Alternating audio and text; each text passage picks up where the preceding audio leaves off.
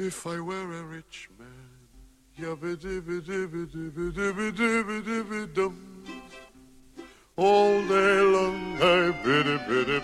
Interrumpimos la transmisión oficial para recordarles que seguimos luchando por estar sobre la línea de la pobreza. Así es, todavía tenemos abierta la Riflincast y necesitamos que vuestras almas caritativas se metan la mano al bolsillo y nos compren numeritos, porque comprando numeritos ganamos todos. El doctor Malo puede comprar la medicina para su ciática, el pastor Salas puede pagarle el cambio de aceite a su Audi, Brionis puede apalear un poco su último pedido de poleras de superhéroes AliExpress y yo podré pagar por fin mi cirugía de aumento de glúteos. ¿Qué puede ganarse usted, querida alma caritativa? Pues una de las 10 canastas familiares Flimcast, llenas de premios sorpresa, merchandising, libros, películas, lo que quiera. Y si ya es mucha la suerte, se puede ganar el premio mayor. Ni más ni menos que un Flimcast On Demand VIP. Lo que significa escoger una película para que nosotros hablemos y venir a la grabación a conversar con nosotros. ¿Qué mejor? Ya, listo. Ahora, a comprar números. Busque el link en nuestras redes sociales o en la descripción de este capítulo tan bueno que está a punto de escuchar. Muchas gracias queridos auditores y disfruten de este capítulo pulento. As if to say, here lives a wealthy man. El tequila en México tiene un ministerio. Hay un ministerio del tequila. Ah, Ya. De manera que, que vienen con una denominación de origen y tiene que estar evaluado, hay una graduación para que salga Pero exportado weón, de México. sí. ¿por qué no hacen esa serie? Si está el Ministerio del Tiempo, ¿qué es el Ministerio del Tequila? Y es una serie de el Netflix, Ministerio del es Tequila, una serie de. Netflix metido con mexicanos Eh, En borrachos. realidad eso me lo contaron. A mí a lo mejor estaba curada. que me No, yo quería saber que por- cómo sabía ese dato. Me Borracha me, mierda. me lo contó una amiga borracha. Me lo contó a propósito que una vez nos tomamos un tequila en una micro. ¡En que- una micro! Y que yo creo que era acetato. Pues, acetona. Claro, y, y en realidad lo que, no le dijo, lo que no le dijo la amiga es que era una subsecretaría y no un ministerio.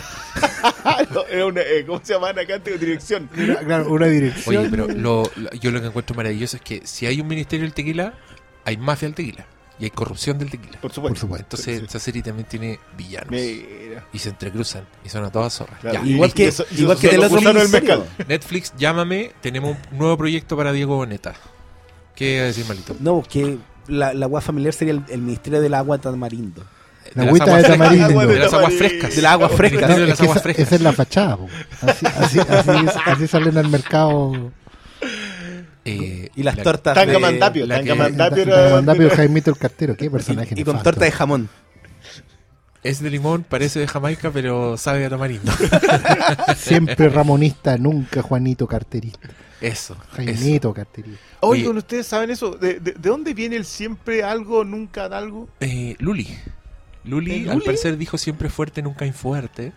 Y eso, esa. ¿Cómo se le puede decir? Esa construcción gramatical fue pregnando a todas partes y llegó Creo hasta. que era un meme muy que ella repitió. Llegó hasta J no Balvin que hizo una canción que se llama Siempre papi, nunca hay papi.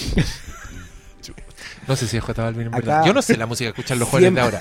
El representante de la juventud acá, Doctor Malo. ¿Quién hizo la canción Siempre papi, nunca hay papi? No sé, yo soy siempre fluencer, nunca influencer. ¡Ah! Que todo fluya. Bien. Qué bien que sea fluido. Sí. Sie- Siempre con el Así flow. que- Siempre bueno ver tan... Malito con el flow. Doctor, Tan doctor. Fluencer. Doctor Fluencer. Ahora soy doctor Flema, eso sí. Sí, Ya, Doctor eh. Flu para su. Bienvenidos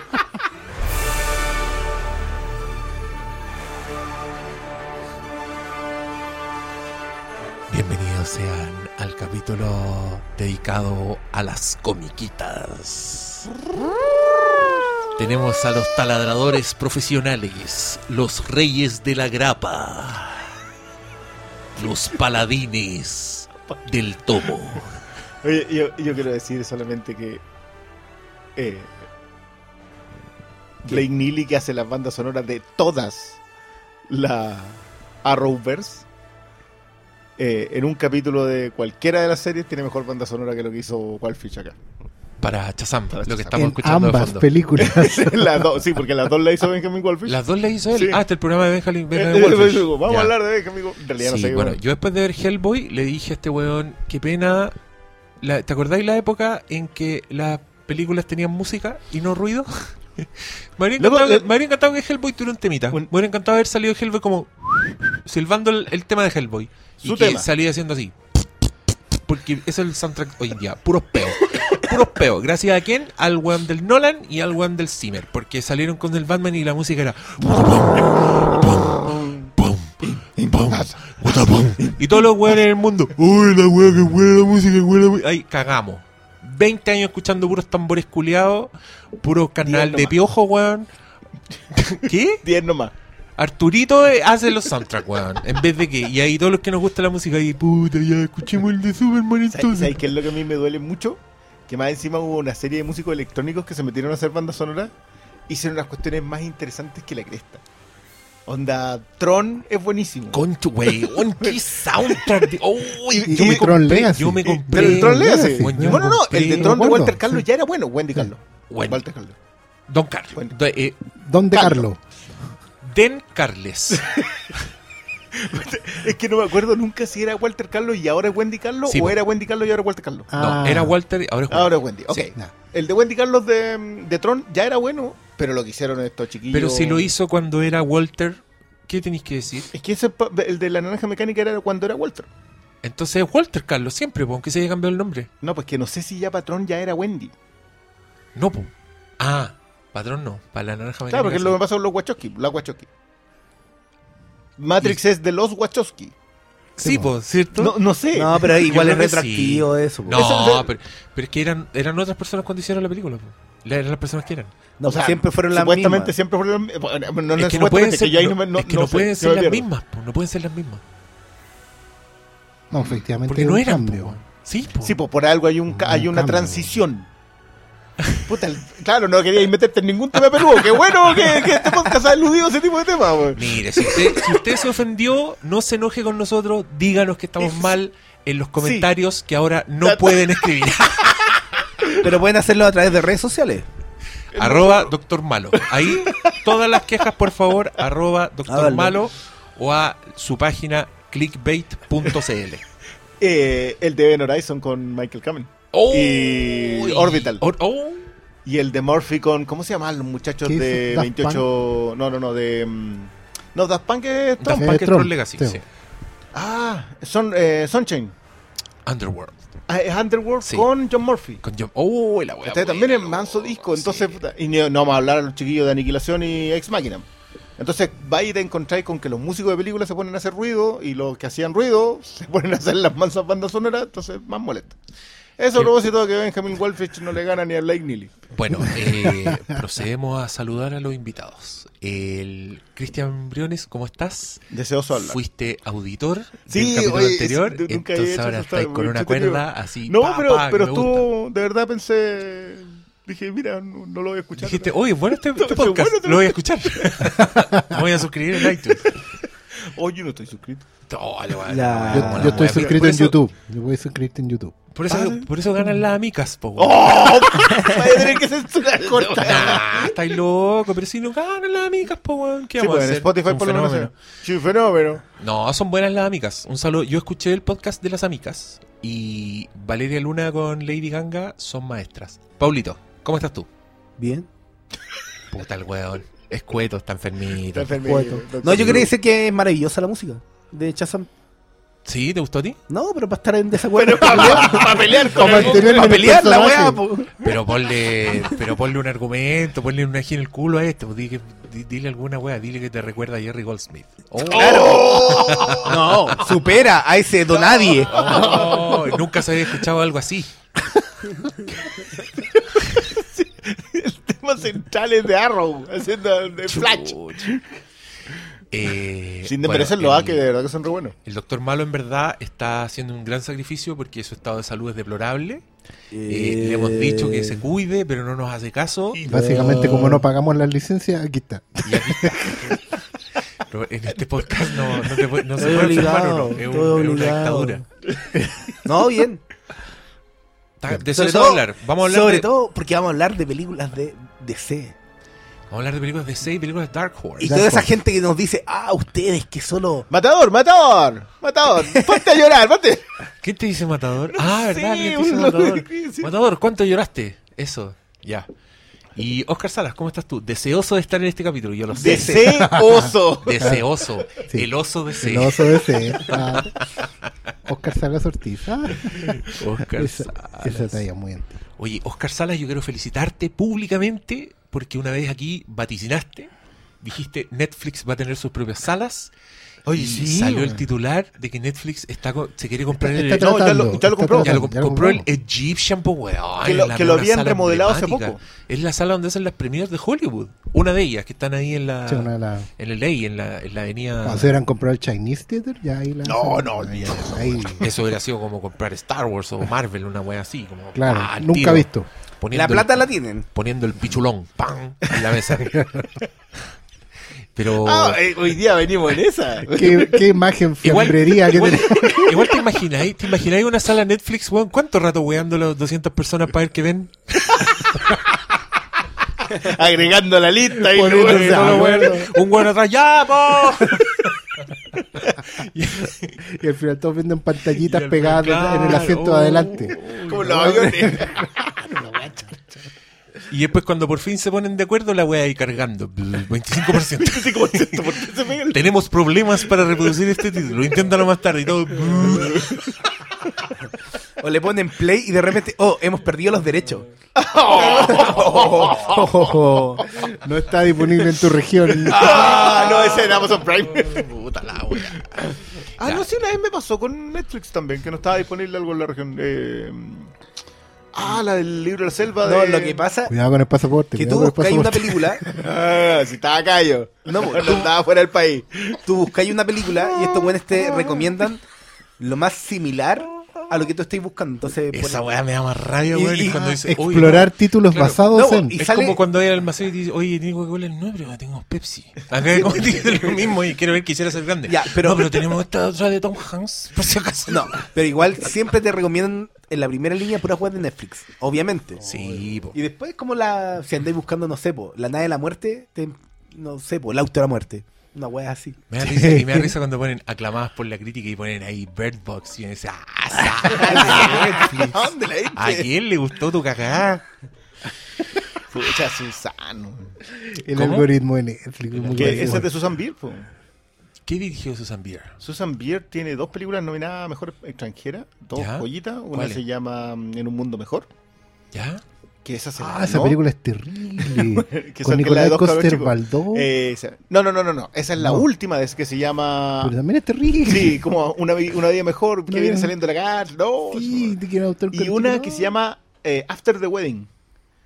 Aparte de la original de Hermanos, que después la hizo Sheridan en Estados Unidos con la Natalie Portman. Y. Una para que se acuerden todo. Pero ah, vaya- cosas que perdimos en el fuego. Pero para allá va Netflix, po, contratando grandes directores. con- eh, eh, como. Zack Snyder, que va a hacer una película. Sí, sí, sí. No es necesario, mire, este- y después dice, no, si yo no soy director. Ah, Susan Bier dirigió Loco, Night es Manager. Zack Snyder volviendo a los zombies. A mí me gusta mucho su remake de Amanecer de los Muertos. Con guion de James Gunn. Y más encima va a estar con Batista. ¿No? Weón, igual están. Ah, Batista, Batista que se retiró de las luchitas para ahora dedicarse full a James Gunn. James Gunn. Ba- Batista tiene 50 años, ya estaba No, no, pasadito. estaba Batista- pasadito. No, para- Ah, papá Batista, Batista no- trabaja con James Gunn y con Denis Oh, Villeneuve. yo, yo voy a ir a ver una película de Batista es abuelo. El- ¿Ah? me- acuerdo que el- cuando el Juan debutó en la El- lucha, lo huevían porque era la escena del Ah, abuelo, pero- porque, sí, no, sí. sí. porque la, tuvo una hija muy pero los luchadores les pasa seguido que a los 50 ya son abuelos, pues. Sí, los buenos andan. En todos lados, po. Igual yo se, ca- tengo. se cae fuerte ahí en el, en el ring. ¿tú La lona. que no me acuerdo qué año, cuando Batista todavía estaba en la lucha, Están- Pasan contra las cuerdas. Batista vino para Chile. Vino la, la primera pasada de. Cuando todavía era luchador, todavía no era actor. Entonces, todos los que fuimos a ese evento sabíamos que este buen había ido como al pasapoga. Y había como que lo habían visto saliendo con dos minas y. Batista. Batista, pues, Bueno, si ya tres minas en cada brazo, pues, está bien. Está bien, ahora ¿Qué, está con Villeneuve. qué película de luchitas va a ir a ver? La de la Florence Pugh, eh, luchando con mi familia. La Que La, de- la produce Dwayne Johnson. Di- y dirigida por Steven Merchant. ¿Tú sabes quién es Steven Merchant? El partner de... Ricky Gervais en The Office Ah, y en Extras. Es co-creador, Bueno. co-guionista, ah, co-director de esas listo, cosas. ya con Es eso no- el partner de La Roca en esa gran película llamada El Hada de los Dientes. ¿En serio es de Merchant? Merchant, no, ahí sal- no, no, no sé si dirige, pero era, actor, era sí. como el. Sí, él tiene un sitcom. Era el. el ayu- buena. que ayudaba a la roca. Ah, Tiene una carrera buena Steven Merchant. Es que, es que él es muy freak, es como un weón larguirucho así de lente. También sale en Hot Fuzz, como que tiene un personaje así. ¿Qué, qué sitcom es de él? Ah, ¿cómo Es se una weá con el nombre de él. Era un- Es no, no, no, no, era un sitcom que tenía un nombre que, que era como una expresión, que era como puta. Tenemos, si tan solo tuviéramos un computador con internet cerca. Sí, porque lo que nos falta es un estudiante en práctica que haga esa pega. Un, un doctor. Pero, doctor pero dato. ¿cómo? Ya, vale, Sí, tú decís no, siempre un estudiante en práctica. ¿Cómo valida su práctica profesional un estudiante aquí? Hello, ¿Sabéis cómo se valían las prácticas? Foto y firma.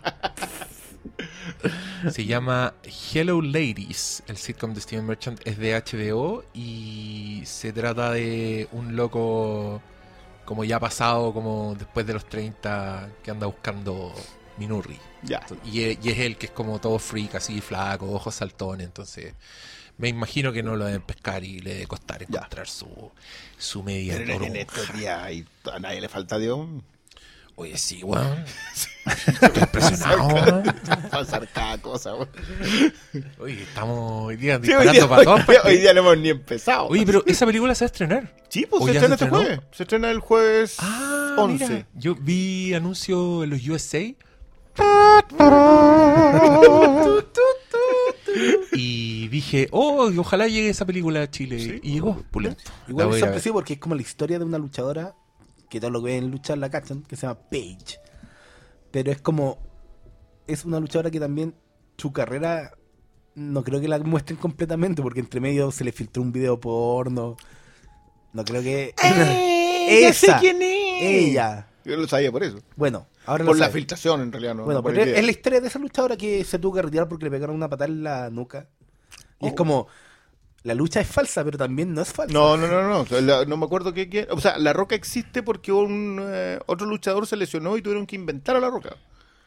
¿Triple H puede sido? No. Un No, loquito no, que se lesionó el cuello. No, la- a la roca le Ah, cambiaron el no, personaje. es- eso fue de haber sido el Puch cuando se retiró de Edge. Pero lo tuvo antes. No, po. la roca no, es antes. mucho más antiguo. No, No, porque la roca es la de- roca comenzó como un weón de que andaba con un traje multicolores y se llamaba Rocky Maivia. Vieron Lo que que es todos que lo abuchaban. eh, que es, es no sé si hijo o nieto, Nieto. de un luchador samoano, luchadores. Es hijo de- de... un luchador que era Rocky Johnson. Rocky Johnson. Y Que su nieto por el parte de la mamá era un como el gran jefe Maivia, que era como típica Maivia, familia samoano. Sí, pues eran samoanos. Sí, de hecho, el, el último samoano que había en la, la WWE O sea, es Maui. es pariente de. Sí, sí. Sí, po, y por eso Sí, si po. tiene esa experiencia. que los tatuajes no son de. Oye, llegamos a Moana, loco, tra- enfoquémonos. Chava, ¿quién habla, pues, weón? Hazte cargo, weón. Pero si Tú, yo habla- solo- tú empezaste a hablar de... ¿De qué? de- De, de Benjamin Wolfish, que, que toda la Roverse tiene mejor música que ¿Y cómo llegamos a Peach? Ah, por la Florence Pugh. ¿Y cómo llegamos Está bien, está bien. Nuestro público también es diverso y podemos recomendar cosas que ellos jamás pensaron ir a ver. Ahí van a estar. ni, ni yo tampoco. no te voy a mentir. ya. Está bien. Eh, ¿Aquí hay Nimo? Bueno, vamos a hablar de dos películas. Vamos a hablar de dos películas estrenadas con una semanita de diferencia, o dos. Eh, no, una. Una, una, una. Una de ellas es el último estreno, el penúltimo estreno de superhéroes basado en comiquitas llamado Shazam. Y la otra es el último estreno de superhéroes basado en comiquitas llamado Hellboy. Y Shazam creo que es primera vez que llega a, a la pantalla en una adaptación fílmica. Mm, Hellboy. Tenía técnicamente adaptaciones televisivas. sí. Televisión. Tuvo adaptación al cine, pero en un serial. Así que sí, pero no. Porque Y Hellboy es la tercera. Sí. Pudo haber sido Hellboy 3. Es la tercera. Qué Hubo una película original de Guillermo del Toro que tuvo su secuela que se llama Hellboy y la brújula dorada. No, Golden el Army. ejército dorado. Hellboy 2. Sí, pudo haber sido la brújula dorada también, porque la 2 no, la Ay. hay, no hay como. I don't care. ¿Cómo se llama? ¿Pero la primera te gustó? Es que de eso, de eso conversemos porque todos dicen, ay, Guillermo el Toro, Hellboy y la weá, y nadie pesca esa película. Nadie habla de la weá, no está en el inconsciente colectivo de nadie y son tres pelagatos que decimos, sí, tiene muy buen gusto eh, Guillermo el Toro y la weá se ve bien y nos cae bien Ron Perlman, pero no es una película que uno quiera volver a ver y que te huele la cabeza. Esa personalmente es mi... A, a mí mi problema, el, eh, ¿cómo se llama el de los Transformers? ¿Spike? Spike de- ¿Cómo se llama el humano de los Transformers? Ah, sí, Spike. Spike. sí, Que, que el factor Spike es el que más molesta en la primera Hellboy. Que Es tienen decir, que, los el personajes que personaje tienen humanos. que meter a un Ah, humano para tratar de, de La gente. venderte, claro, la, la gente. Que lo sacan en la segunda, así, pero de una patada en la raja, no, no vuelve nunca. No. Ni el- creo que lo mencionan así como, hoy se fue. Lo mandamos a la Antártida. Po. Sí, igual, igual. Sí, la película cogía por ese lado, en la 1, pero también entiendo un poco la, la, la decisión. O sea, eran otros tiempos. Las adaptaciones eran una weá bastante aislada. Y hablamos del cómic probablemente más desconocido de los cómics que alcanzan a jugar en primera división. Hellboy nunca ha sido. Hellboy es un caso súper raro porque, a diferencia de lo que pensaba la gente en la función a la que fuimos nosotros, no es ni Marvel ni DC. ¿Ya? No se va a unir a ninguno de estos supergrupos, no van a aparecer personajes conocidos. Por eso la Tiene- escena postcrédito era tan críptica. Claro, tiene su propio universo creado por eh, Mike Miñola con, con sus colaboradores, ¿cachai? Un dibujante que en 20 años básicamente ha escrito este universo y nada más. Nada más. Eh, Y portada. no porque no pueda, básicamente porque ha funcionado. El, el Mignola verso es- tiene una El- fauna súper interesante de No estoy personajes. seguro si fue antes o después. Hizo ese evento que es súper bueno, se llama eh, Odisea Cósmica. Claro, No, cuando, antes. cuando trabajaba en Pero eso DC. fue antes. Mucho antes. Lo que pasa es que él trabajó en Marvel y trabajó en DC como cualquier otro dibujante, pero llegado el momento cuando eh, mm, cuando John Byrne, cuando John Byrne, Frank Miller y, Saquen la broca, saquen la broca. y Howard Chaykin se chorearon con Marvel y DC y decidieron fundar un sello propio que se llama Legend. Terminaron trabajando bajo el amparo de un sello muy nuevo que estaba fundado por un buen que le sobraba la plata, básicamente. eh, que ten- le gustaban las comiquitas y dijo, ya, yo voy a poner una editorial y fundó Dark Horse. No me acuerdo cómo se llama el, el- el- el hombre de Dark Horse. Un, un buen así como Richard Branson, pero de los cómics. Em, y ahí empezaron Ahí a inventar sus propios personajes, pero lo empezaron a hacer de la manera concisa, o sea, bastante profesional, no como otros que eran pura imagen. Y. I see what you did there. La diferencia es que esos eran dibujantes y estos eran guionistas. Miñola dibuja. Miñoles dibujante. Pero también. John era Byrne guionista. también. Pero eh, claro, lo que pasa es que todos eran autores completos. Sí. Ah, y los otros eran incompletos. Y autores utilizando el término así, pero. uy. En realidad Con- tenían una, Considerando que estaba el creador de Deadpool en Image. Que no- Decir que- autor es como. que no es fotocopia de nada, digamos. No, no. Yo soy Man. Slade. Eres Deadpool. ¿Por qué estás aquí si perteneces a otra compañía? Que no soy Deadpool. ¿Viste que el doblaje es bueno? El doblaje es maravilloso. Bueno, pero, pero Hellboy es un caso por- bien particular porque debe ser el último personaje que juega, por así decirlo, en primera división sin ser de las grandes y que ha tenido películas, tres películas, pues. Sí. Hay otros personajes como Engendro, digamos, que han tenido una. Como cierto Mike. Richardson se llamaba. El, el de Richard Branson de Dark Horse. Pero cacha la foto, sí, bueno, es, Escritor y es un macho alfa. macho Ah, alfa. no. Era más. Ojo que el. eh, que igual Sin City tuvo dos películas. Es verdad. En la otra Dark Horse. Hellboy de decir. Bueno, Dark Horse lo intenta. Lo intenta bastante. Creo que otras adaptaciones de Dark Horse son. Bueno, la, la historia violenta no salió por Dark Horse. Sí, salió por Dark Horse. ¿Y Camino a la Perdición? No, esa es No, antigua. esa no. Pero esa salió por. Y esa es Long Wolf and Cap, así que. Sí, no, pero, pero el cómic de Road to Perdition salió por. Por Fantagraphics. Puede ser Fantagraphics. Porque igual es de esos macatrecos grandotes. Sí, sí, sí. Está bien. Bueno, pero Hellboy es una especie de, de superhéroe, no superhéroe, en realidad es un personaje de, casi de culto a esta altura, es como un anti anti mainstream bastante popular. Y Según internet, según internet, Road to Perdition fue publicado por DC Comics, No. ¿no? Paradox Press. No, es que Paradox es de esos ah, ahora. Paradox Press, ya, sí, sí, una subsidiaria de la DC. Bueno, y Shazam también originalmente no era un personaje Marvel ni DC, ¿eh? se llamaba Capitán Marvel. Ah, vamos a volver a Shazam. Es que estamos... Pero podemos seguir con Hellboy. Bueno, bueno, pensé que íbamos a hacer el... el- Pues estaba bueno ese hilo. En la hebra ya, listo, ya, démosle, que se ha mezclado todo esto. Y con spoilers. No, no, para poner contexto, no, porque t- curiosamente tampoco era un personaje Marvel ni DC. Eh, era un- una competencia de Superman que superó al propio Superman. Y DC se vio la obligación prácticamente cuando era National Periodicals de comprarlo y tratar de hacer... Eh, No. co- comprarlo las pelotas. No. Demandó a la Lo demandó- hasta que se la comió. Eh, Fawcett, no, eh, Fawcett era. Fawcett Comics. quebró y cuando estaban quebrados lo compraron. Que No, bueno. lo quebró. Lo quebró, Lo quebró Sí. por las costas legales. Sí, National Periodicals hizo quebrar a Fawcett, como bien dicen los compañeros. No, no, no. sí, a mí, yo siempre he dicho esto. No hay ni un santo acá. No. La, la de gente hecho, de ese una se- serie, una bueno, si serie te de llamáis televisión... DC, una- Ah, bueno, ah, bueno, ah, eres medio oscuro. Ay, ay, ay. No, sí, una, una serie sobre lo- Oye, las en realidad- en editoriales hoy de día, hoy cómics. día es miércoles 10 de abril y yo no sé cómo traidor, rata ni amarillo fue trending topic en todo el día. Porque yo, lo- yo entré en, en Twitter y era lo único que leía por todas partes. No sé si tendré Traidor, traidor fue trending topic. Traidor fue trending topic. ¿De qué están hablando? No, de, de, de ese cómic. De cómo en la barra. Del otro DC. El capítulo de cómo en la barra del lunes. Uy, el que viene el próximo. nuestro lunes, nuestro podcast hermano. Oye, sí, en los titulares. Sí, fue Carlos Cariola. Con el otro visita día. ilustre. Sí. ¿Cómo es Carlos Cariola?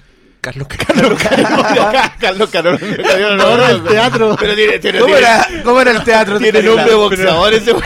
Lo mejor fue como el interés, como, ¿cómo es Carlos Cariola? Hoy, hoy día estaba el jugo, el jugo cast. Vamos a cambiar el nombre a este, a este podcast. No, solo no para me gustó el labello. ¿Cómo? No me gustó El ese. jugo cast. Sí, a mí Jugo tampoco. cast. Tampoco me gustó Sí. eso de casa. Se me Suena como tiro. empresa familiar tradicional conservadora que explota los recursos naturales de la sexta y séptima región. Hi. Uy, lo- Ya, pero volviendo, al tema de volviendo a la- al robo de era, un sucedáneo que fue más exitoso ¿Quién? Shazam. Ah, sí, po. y ¿Qué- fue más exitoso. Que originalmente se llamaba Capitán Marvel. Porque, y ahora Una muy bonita porque historia. no se puede poner y evidentemente Marvel. la editorial Marvel demandó y ganó. No, No, no, no, no, no, no. Capitán no, Marvel Sí, se dejó de publicar y Marvel aprovechó que la marca estaba libre y inscribió la marca. Entonces cuando DC compró a Capitán Marvel, DC el puso- verdadero, Marvel puso ya el no cancelar, po. No, no, no, pero No, Capitán Marvel lo puede ocupar DC. Lo que pasa es que en realidad no le hay a andar colocando el nombre de la competencia al- a No, una. yo sabía, a un- bueno, yo sabía que habían puesto una cautelar. No, no, no, no, no, no, no, no, no, sí podían- pueden. Sí pueden porque la marca es anterior. además que piensa que en los 90 usaban todavía Capitán Marvel en Kingdom Come. Sí, pero es que ¿sabes por qué te- yo diría que sabía que era lo otro? Bueno, hay que ver, vamos a averiguar bien. Porque como siempre en este podcast solo tenemos lo que, Lo que lo que trajimos puesto. cuando cuando el un el personaje, ahí. un cómic No. británico que hacía trampa. que publicaba en las islas en la isla británica un trasunto de Shazam que se llamaba Marvelman Posteriormente conocido como Miracle Man. porque Marvel le puso una demanda encima. Sí. Si Marvel Pero- tiene pero registrada ya la marca Marvel. está- sí, pues, pero Marvel puede registrarla, pero no pueden registrar Capitán Marvel. Es, un tema de por qué Capitán Mm. Marvel existió como título Da. durante mucho tiempo con su patente registrada. Sí, pues, sí cuando la compra la- DC, compra la propiedad del título. Entonces ellos pueden llamar a su capitán o capitana, dependiendo del, del tiempo en que te lo encontré, Capitán Marvel, y los otros también pueden ponerle Capitán Marvel. Pero obviamente DC no le va a poner eso en la portada. si Sí, creo que lo que no pueden hacer es que el cómic se llame Capitán Marvel. Ellos pueden usar el nombre.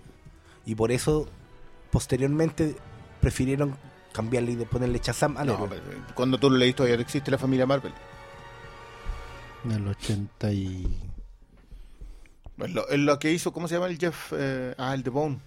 La familia Marvel sí estaba antes. po. Sí, po, pero todavía pueden utilizar la familia Marvel en los cómics Ah, cuando, sí, sí. cuando aparecen. La Mary Marvel y todo. lo Y no es Shazam Jr., es Marvel Jr. No, no, sí es Capitán Marvel Jr. Sí. Bueno, pero estamos, no, estamos yendo por las ramas. Sí. Está bien, están hablando de Shazam. Pero, pero estamos, vamos a Vamos a hablar de los importante outsiders. que es que eh, Superman no voló hasta que eh, Shazam voló. por ejemplo. De hecho, hay muchas cosas de Superman que se las chorearon a Capitán Su- Marvel. Superman saltaba por arriba de los edificios. Exacto. Y empezó a volar después de que Marvel, o sea, Voló. perdón, de que Shazam volaba. Entonces, es súper extraño el tema porque DC demanda a Fawcett Comics, ¿era? Sí. A Fawcett Comics porque le copiaron a Superman. Pero en realidad ellos alimentaron un montón de cosas de Superman de Shazam. Entonces ellos se chorearon al otro lado Claro, porque, Y después más encima los Shazam compraron funcionaba la- mejor, po. Si Shazam era, era mucho más por, exitoso. por una razón que, que te- por favor. Básicamente porque Shazam es un niño en el cuerpo de un hombre y los cómics lo leían los niños.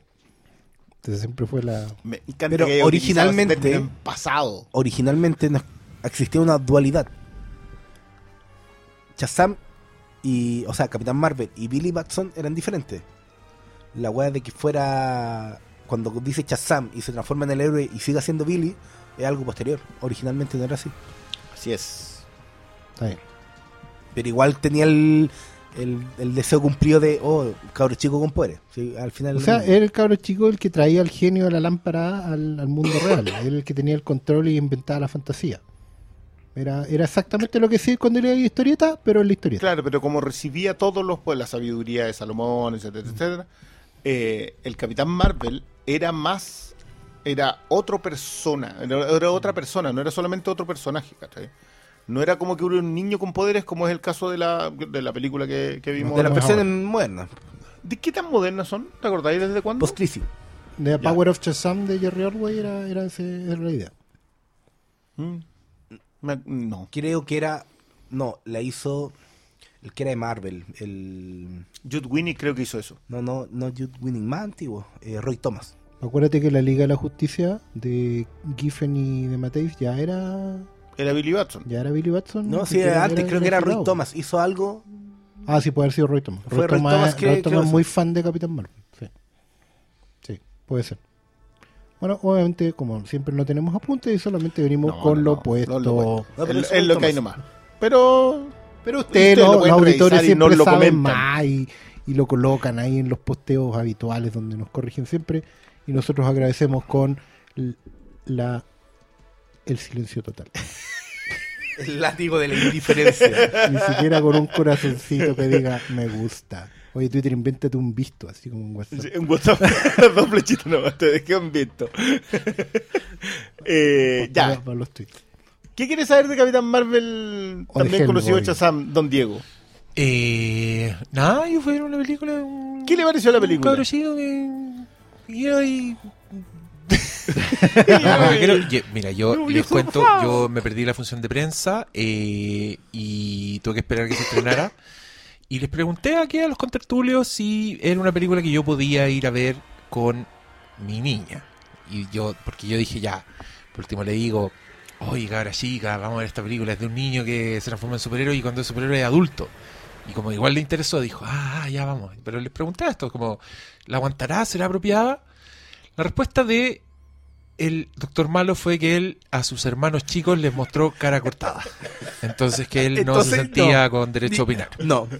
Pero fui El sincero. Oscar Salas me dijo que puede que la película sea más gusto de niñito que de niñita, con lo cual yo ahora estoy de acuerdo. Y el Briones me dijo, no me, siguiendo su tendencia media filósofa, me dijo, me contestó con una pregunta, me dijo, ¿les gusta la Harry Potter? Y yo dije, ni por si acaso, no aguantaría una película así de ninguna manera. Pero después agregaste, si les gusta la Harry Potter, yo creo que le puede gustar esta película.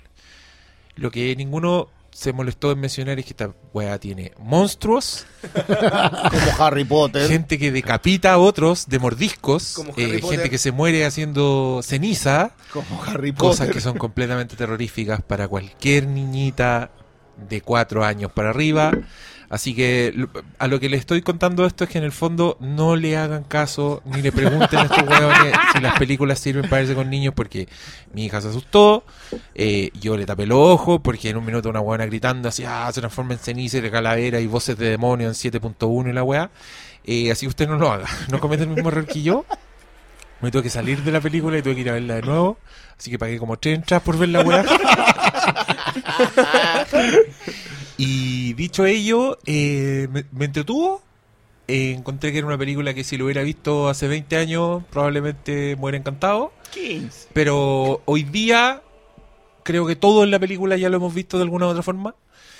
Y me importa una raja lo que pasa con Chazam en el futuro si hacen segunda parte. Creo que tuvo una escena que genuinamente me hizo reír mucho y que me gustó así, ¡guau! ¡Qué buena esta weá! Pero para dos horas 10 de película, tener una reacción tan pobre, yo creo que salí perdiendo, sobre todo si pagué tres entradas. Eh, pero no es mala, eso es todo el entusiasmo que voy a mostrar por esta película. ¿Cuál fue la escena? Muy spoiler, creo. Cuando, cuando todos ponen la mano en la weá, Esa- esa es la esa weá Sí, es- esa es. Pero fue una carcajada, así, guajaja. No la vi venir, creo que si el resto de la película hubiera sido, hubiera sido así, estaríamos ante un clásico yo esa instantáneo la de todos los tiempos. sentí, la sentí el, cuando te van preparando el chiste los comediantes. Cuando te la tiran el, el he rapes, Boris saves.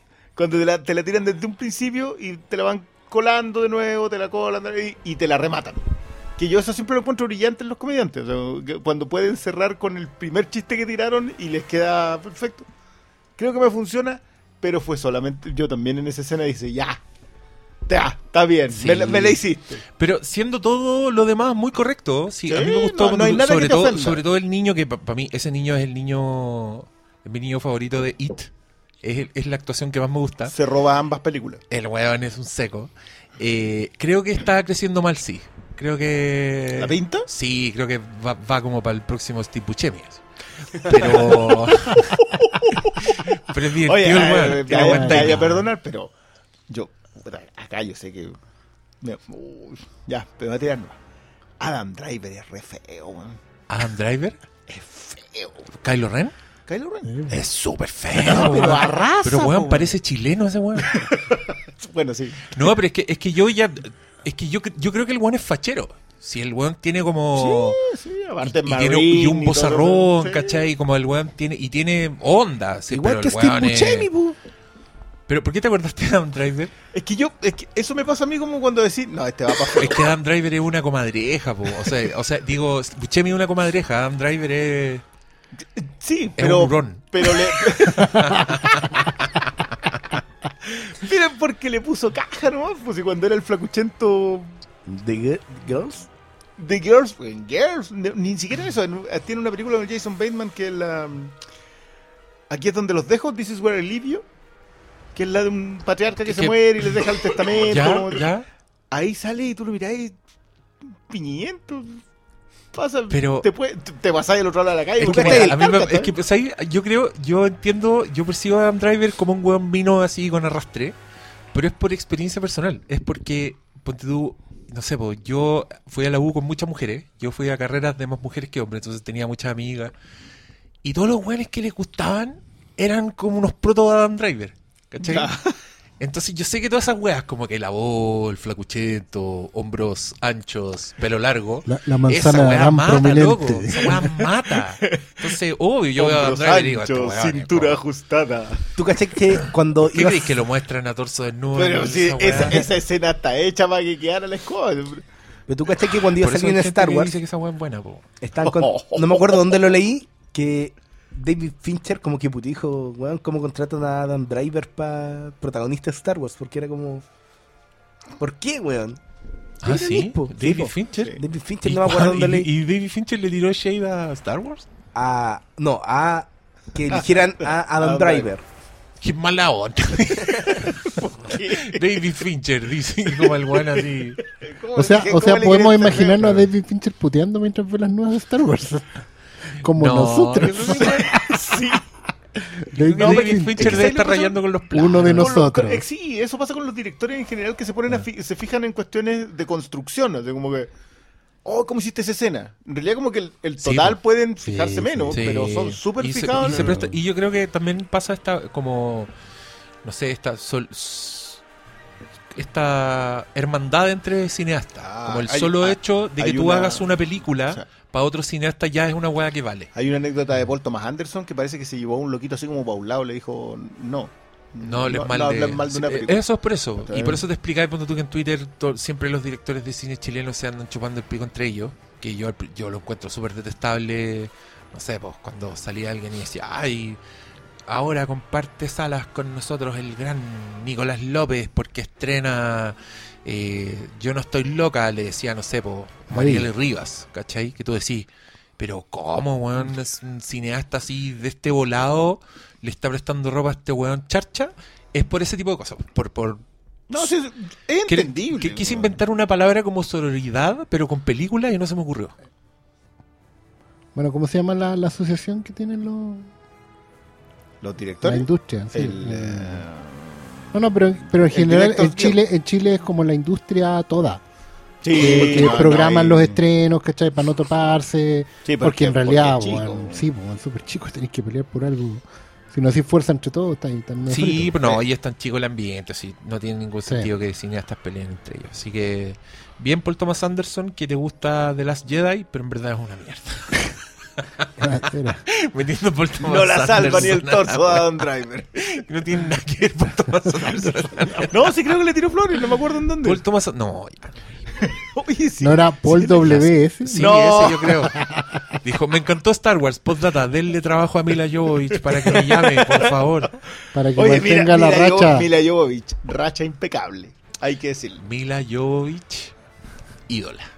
Ídola. No, respeto eterno. Pero Mila Jovovich no está en Chazam. No, Volvamos a Chazam. Vamos a ya Shazam. iremos a Mila Jovovich y a Paul W.S. Anderson. era Paul Thomas, Paul, Paul W.S. Ah, no, lo otro Paul Anderson es de otro tipo de cine. No, no, da- Ah, sí. y también está Tom Anderton, el protagonista de Minority Report. Ya, Chazam.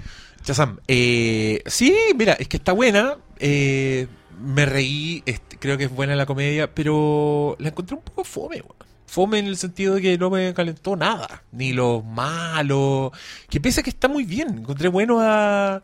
Me gustó este malo tan básico, ¿cachai? Que anda con siete monstruos culiados que se meten en su cuerpo, como su enojo con la familia. Encontré pasable. Ahora sí, Oscar Salas. Ahora sí, Oscar Salas. Pasable. Eh, en, algún, en algún minuto eh, todavía el malo ni se había encontrado con Chazam y había pasado más de la mitad de la película y dije, ya, pues loco, ¿hasta cuándo va a estar esta weá una serie? Y tengo que volver la próxima semana. Y... Pero igual eso es bueno. Eh, es que encuentro que el final es como así, pa, pa, súper apresurado. Y, y encontré algunas incongruencias, ponte tú que no me gustó. Encontré que el, el- encontré que Chazam no tenía realmente la personalidad del niño que habíamos visto. Esa hueá me pasó. Como que cuando el loco es niño, igual estaba súper en control de todo lo que pasaba. Era capaz de robarle la patrulla a los pacos, de inventar weás, ¿cachai? Era como un pillo. Pero después cuando es Chazam es mucho más torpe, como que anda cagado a la Sí, como risa. El problema es que las ambiciones son las mismas. Sí, pero el contraste no es bueno. Sí, Sí, es que no, ponte no, Es- sí, es entiendo, como, pero- el otro es como un viejo chico y otro personaje. Es que hay que yo encontré que El otro es un sí, viejo es chico, otro- personaje. Es otro personaje, como que daban ganas de que hubieran, hecho la gran Big, po. Big que Sí. en verdad nunca veía al cabrón, yo lo veí dos minutos y al tiro el weón es grande, entonces el personaje lo conocí con su versión de adulto, pero que acá incluso podrían haberse lo saltado aún más porque podía volver a ser eh, podía hacer Chazam súper rápido, si Sí. después igual el weón deja de ser Chazam a voluntad, ¿cachai? Claro. Una vez que se da cuenta. Eh, ponte tú, esas cosas como la secuencia de los poderes, encontré que era buena mal en teoría que en la práctica. Como que me reí, como dije, ah, van a hacer un jackass con la weá, pero después lo, lo que hacían no me, no me causó mayor, mayor diversión. Y qué más, en verdad no tengo mucho que decir. Eh, creo que es buena, es pasable. Yo, yo tengo un problema al, al, al revés de lo tuyo. A ver, ¿cuál es como al revés? Como que. A mí no me gustó lo que veía porque no es no son cosas que a mí me gusten. Como que siento que no estáis con- no apostando a nada, que tiráis una estructura condenadamente tradicional. Excepto, un- excepto el detalle de la mamá, que a mí me gustó mucho. Eh, y creo que la coincidencia con el villano también es- súper interesante, pero como que es un subtexto que tenéis que agarrar, no agarrar taladro, tenéis que agarrar una retroscadora para llegar a verlo. ¿Ya? Eh, y es muy a posterior. Entonces como que dije, ya, esta no es mi apuesta. A mí esto en realidad no me interesa. Pero está bien. O sea, encuentro que está bien contado, que está bien... Está bien estructurado, que funciona, que los diálogos me funcionan, que los personajes están desarrollados. A mí me gusta mucho que el villano se tome su, su tiempo y sus razones. No sé si esas motivaciones me funcionan en un 100%, pero, pero sí sé que las colocaron. O sea, es un villano que yo sé por qué actúa como actúa. Tal vez podría hacer un juicio sobre si de- debería ir para allá, pero eso es otro cuento. Pero no me emocionó la película en ningún momento. Porque. no Salvo. Salvo la, la All Hands on.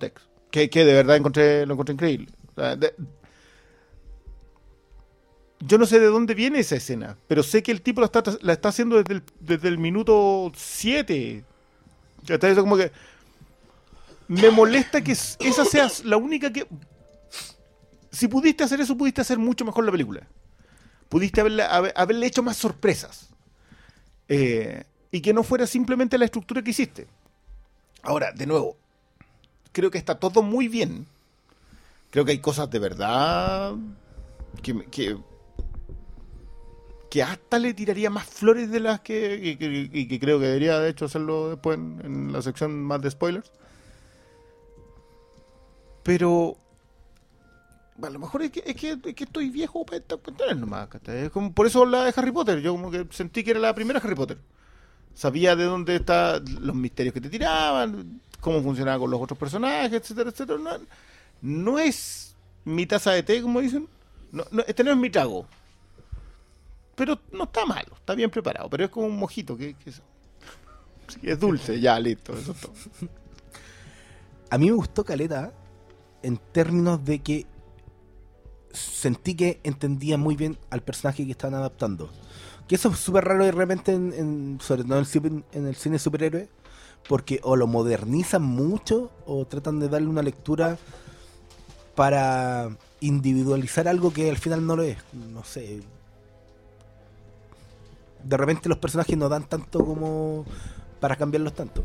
Eh, el- Perdona que te interrumpa un segundo. Yo igual creo que esa modernización se la debemos a, a Jeff Jones. Y yo lo encontré brillante. No, lo que él hizo para hacer este Billy Batson, porque este es el de él, eh, encuentro que es probablemente una de las mejores actualizaciones que yo he leído en los cómics así en harto, harto tiempo. No, no, no recuerdo otra, de hecho. Eso más. pero sigue siendo igual un personaje anticuado y creo que eso le da un plus a la película.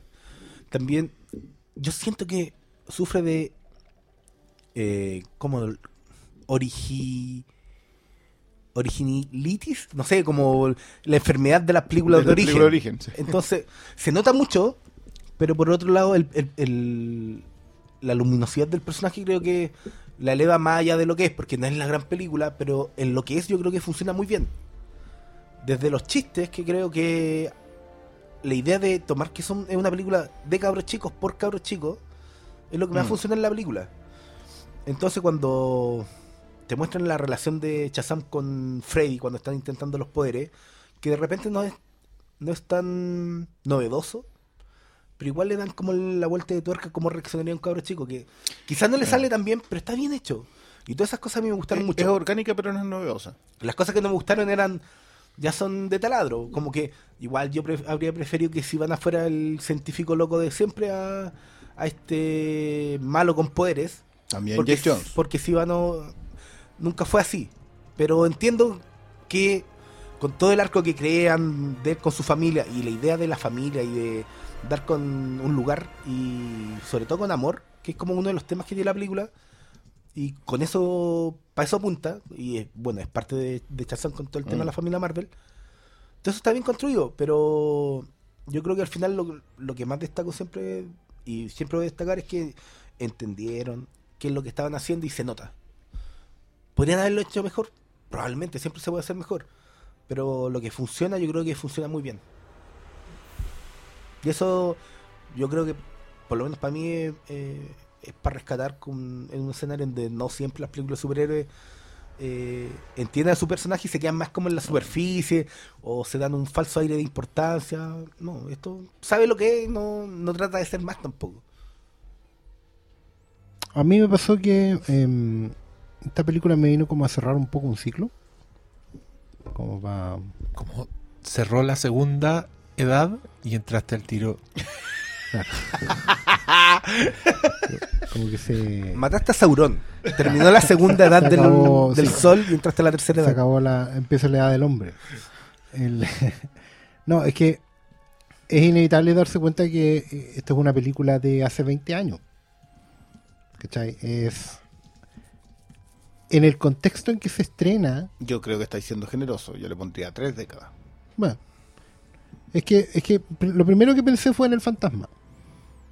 Golpe al mal. Ya, pero, pero convengamos que el fantasma no contaba la historia de origen. No. La contaba en 30 segundos. Pues que la historia de origen del fantasma es eterna, porque el mito del eterno retorno. El fantasma siempre es el fantasma, no tiene origen. Siempre hay un fantasma. Va- vamos a fantasma. defender ese, ese cornetazo hasta que nos caigamos Sí. así muertos por, Toda con la la, vida, cara por delante. ¿Cuál Pero- cornetazo? El fantasma que camina. güey. Ah. Esa La película, película. esa película tiene. Sí, pues, tiene 30 años. Yo conozco dos 20, personas, 26. 20. dos personas que respeto mucho, que considero muy inteligentes, que aman esa película. Ninguno de nosotros dos. Y, y ninguno está más de 6 metros. No, uno sí. po. Ah, ¿tú también? No, yo, yo, yo ¿Sí? siempre he defendido. Ah, tres personas. Guardé un anillo Yo durante Sí. yo todavía lo tengo. 15 años. A, Tres a mí no me, a mí no me cabe, pero No, a mí nunca me ¿Sabes cupo. era como un niño. Era un niño. para niños. Yo caché al personaje Ah, por... Yo caché al fantasma por la serie. No sé si se acuerdan de esa serie animada. Claro, los defensores. ¿Ah? ¿Defensores? ¿La serie nueva o los defensores? Los defensores. Oh, Estaba no, el fantasma el, el fantasma 2000, 2040 era Y re estaba buena. Mandrake. Sí, pues, Sí, pues la otra estaba Mandrake, estaba fantasma y todos eso- tenían un, un de Flash heredero. Gordon. Pero no sé si fue antes o después que salió La Sombra, que no es una mejor película. Asombro salió un año antes. Pero me gustaba más ese personaje. Yo nunca. Más de Batman que. Sí, pues. Es más de. Yo también, que soy más de Batman, igual me gusta más el fantasma que la sombra. La sombra es muy Batman pobre. Sí, pues sí. De Bueno, hecho, de hecho lo se Para fue Alec Baldwin. ¿Qué, qué, qué banda sonora de Goldsmith? Puta, tengo un discazo, sacaron un disco doble, esos desgraciados. Oh, uy, qué lindo. o sea, Búsquenlo. A propósito de temas que uno sale silbando. A propósito, a propósito de choreos que hizo Danny Elfman en, en la el Justice League. ¿Existe el Blu-ray? ¿La sombra? ¿Eh? Sí. Pero es complicado encontrar. Eh, Y el del fantasma está descontinuado, vale como 100 Oh, eso- sí, esos desgraciados la, la sacaron de catálogo y adiós. Sí, Paramount. Paramount sacó esas dos películas. Bueno, pero me di cuenta que en el fondo Shazam es muy importante para el contexto en que se estrena hoy. En que las películas de superhéroes son otra cosa, que ya no son películas. Que son unos eventos gigantescos que tienen una estructura que responde a otra lógica que, que se salieron del género hace mucho rato. Que son películas que no empiezan cuando empieza la película, sino que empiezan antes, empiezan antes del tráiler y terminan mucho después de que se acabó la película. Con el, con, terminan con la recaudación, con los millones después, ¿cachai? Entiendo que Shazam nace fuera de esa lógica, ¿cachai? Está, está en, anclada en New Line Cinema, que es la subsidiaria de Warner. Es evidentemente dar pasos para atrás, porque tiene que tomar vuelos y ser un optimista, o básicamente porque hay que volver a lo básico que somos pesimistas. Pero había que salirse de toda esta marama, ¿cachai? Esta weá no es Aquaman. Aquaman sigue siendo una weá gigante y tampoco Y es Ant-Man and the Wasp, ¿cachai? No, tampoco es Wonder Woman, creo yo. Sí, pero, pero me refiero a por poner ejemplos grandes en una vereda y ejemplos chicos en la otra, ¿cachai? Es una en, weá en- que... en rigor creo que Wonder Woman ande a andar por ahí en recaudación con... Es que no es un tema de recaudación, es un tema de, de modestia en las expectativas de la weá. Sí, es Wonder Woman volver no atrás cuando nadie esperaba nada de las películas de superhéroes más que te presentaron un personaje y verlo, verlo puesto en la pantalla. ¿Cachai? Yo creo que igual a esta película le beneficia el hecho de ser New Line y no Warner. Claro, porque básicamente no depende de un universo grande. Tiene un Aunque un riesgo- sí, pero, pero O sea- las referencias son completamente. Yo creo que hay una referencia más profunda, pero, pero de nuevo... Pero son su arbitrarias, ¿cachai? Son, la- la- son de hilo fácil de cortar, ¿cachai? Si la weá fracasaba, no había ningún problema, la, la podéis sacar. Porque tiene que hacerlo, porque es el momento de hacerlo. Yo creo que también la valoración positiva tiene harto que ver con eso. Cuando se dice que Shazam es refrescante, es básicamente porque está haciendo todo lo contrario de lo que hacen las demás, ¿cachai? Pero eso implica sacrificar 20 años de la vida. Es inevitable, por lo menos mi sensación, es inevitable que hay que, hay que todos estos 20 últimos 20 años hay que desandarlo. Y me deja un poco esa sensación de que no sirvieron de nada. Es que yo no Es creo un si es tanto así, porque por ejemplo yo, yo siento que esta película sí es parte como de un universo cinematográfico, pero sí creo que es inteligente a la hora de cómo meterse ahí. Sí, Porque, tiene guiños, tiene, tiene hasta una declaración de principios, pero... Pero imagínate qué pasaría esta, en, esta, en la secuela de esta película. Entrando al universo. Cuando le empiecen a meter todas las otras cosas cruzadas, weón, y, Pero todos los personajes. Es que, mira, ¿Cachai? Yo- Pero, yo pero tendría entiendo- que estar desanclada de esto. Es que los, es que como sea, Shazam siempre va a estar desanclado del universo DC. ¿sí? Porque Por la No importa, por, por- la claro. forma que siempre ha Y de- tenido y y, de- por, Por la viene? del llano. y por su historia, sí. Y por su historia, sí. Mira, con excepción del, del Crepúsculo de los Superhéroes, ese, ese plot de, de Alan, Moore, yo nunca he visto una visión oscura del Capitán Marvel. Ni Kingdom Come es una visión oscura del Capitán No. Marvel. ¿está bien? Entonces, siempre desde dónde viene Billy Batson, Shazam, Capitán Marvel, es un lugar refrescante. Incluso cuando interactúa con Batman es refrescante. Incluso Sí. cuando lo veis en la en, en Young Justice lo es. Es un personaje que, Inclusive cuando estaban los Teen Titans. como sea que tú lo metáis en el universo DC, cualquiera sea el universo DC, el Grim and Greedy o el, o el universo más dicharachero como en la Justice League de Giffen y Matisse, siempre es un personaje distinto. Entonces, claro que tú lo podéis desanclar del universo DC acá, incluso en una segunda, podría haberlo metido en la Justice League y siempre va a ser el mismo. Entonces, yo, yo entiendo que todos celebren la desanclada con el universo DC porque es necesaria. O sea, hoy día si hay algo que, que se necesita es desanclarlo de todo eso. Pero era imposible no hacerlo. O sea, igual lo podían haber hecho. O- pero no, pero no hubiese sido Shazam. Sí, pero es que el punto es que, mi punto es que efectivamente la película resulta por eso. Y es como una prueba de que efectivamente todo lo demás está mal. Si esta resulta, si esta es refrescante, si esta es la mejor desde 1978, No, pero nadie dice esa no, la más luminosa, la más luminosa, no la mejor. Si eso es luz, entonces todo lo demás está oscuro. Y ya está oscuro por 20 años. Quizás más. Quizás desde el 89. Mira, Entonces, yo, yo, yo si es así, podría tender a, ¿cachai? Es como a- que- a concordar con eso. Caminamos hacia el sol y vámonos a ver otras películas.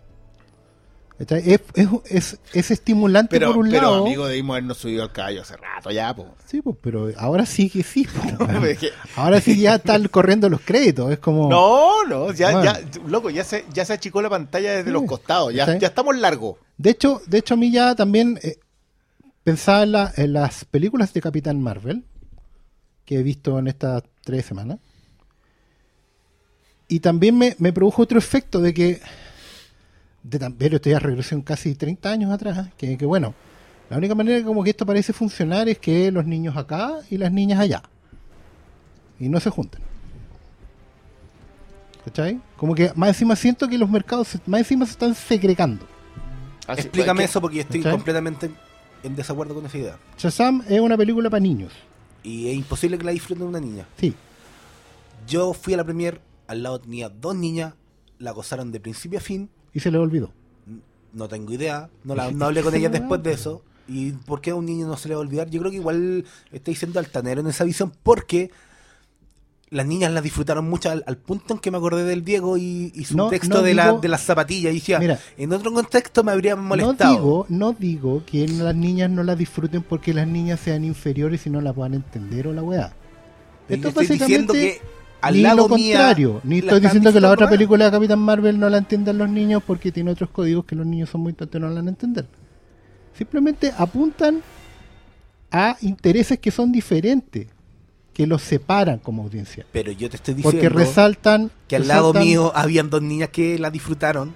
pero y la eran de película- 12, 13 años.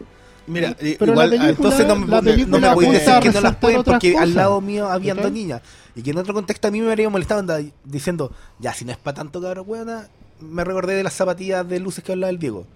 Yo dejé eso, no me molestó.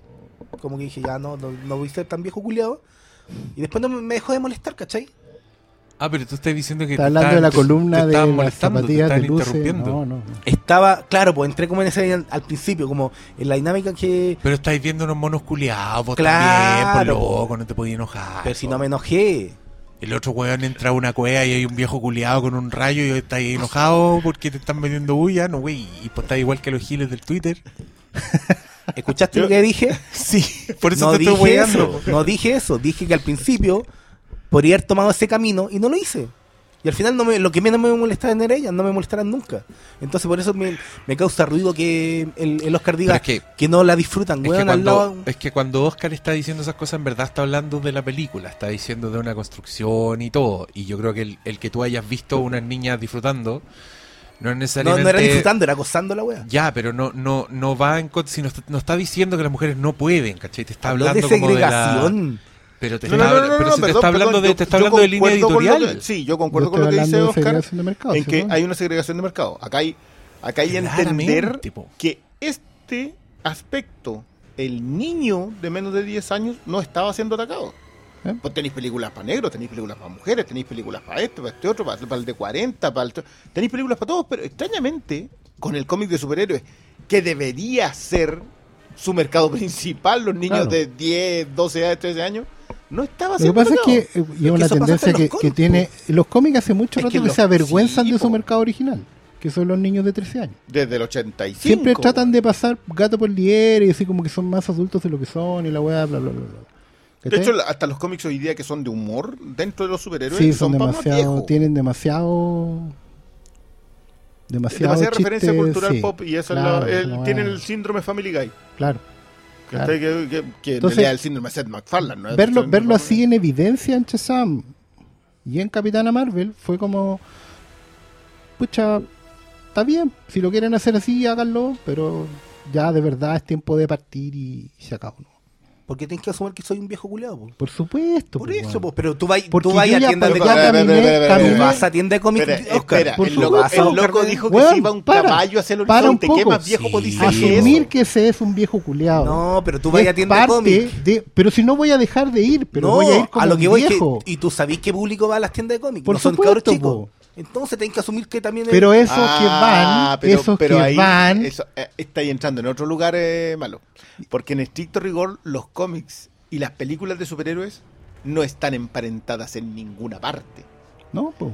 Los lectores de cómics hoy día somos viejos de 30 a 45, 50 años. Mira los tomos que saca ese Epo. De hecho, los problemas Los de cabros los chicos cómics, no se los pueden. el problema de los cómics hoy día es que lo están reseteando todo el tiempo porque viven en una falacia que supuestamente están interesados los nuevos lectores. Y es mentira, si no han llegado nuevos lectores en 20 años.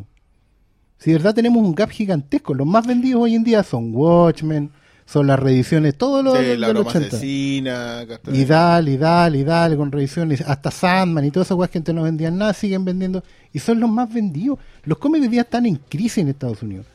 Las librerías están cerrando así a mansalva.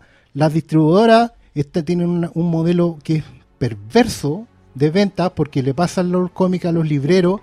Los libreros no los pueden devolver. Por lo tanto, cuando un cómic vende 100.000 ejemplares, es mentira. No ha vendido 100.000 ejemplares.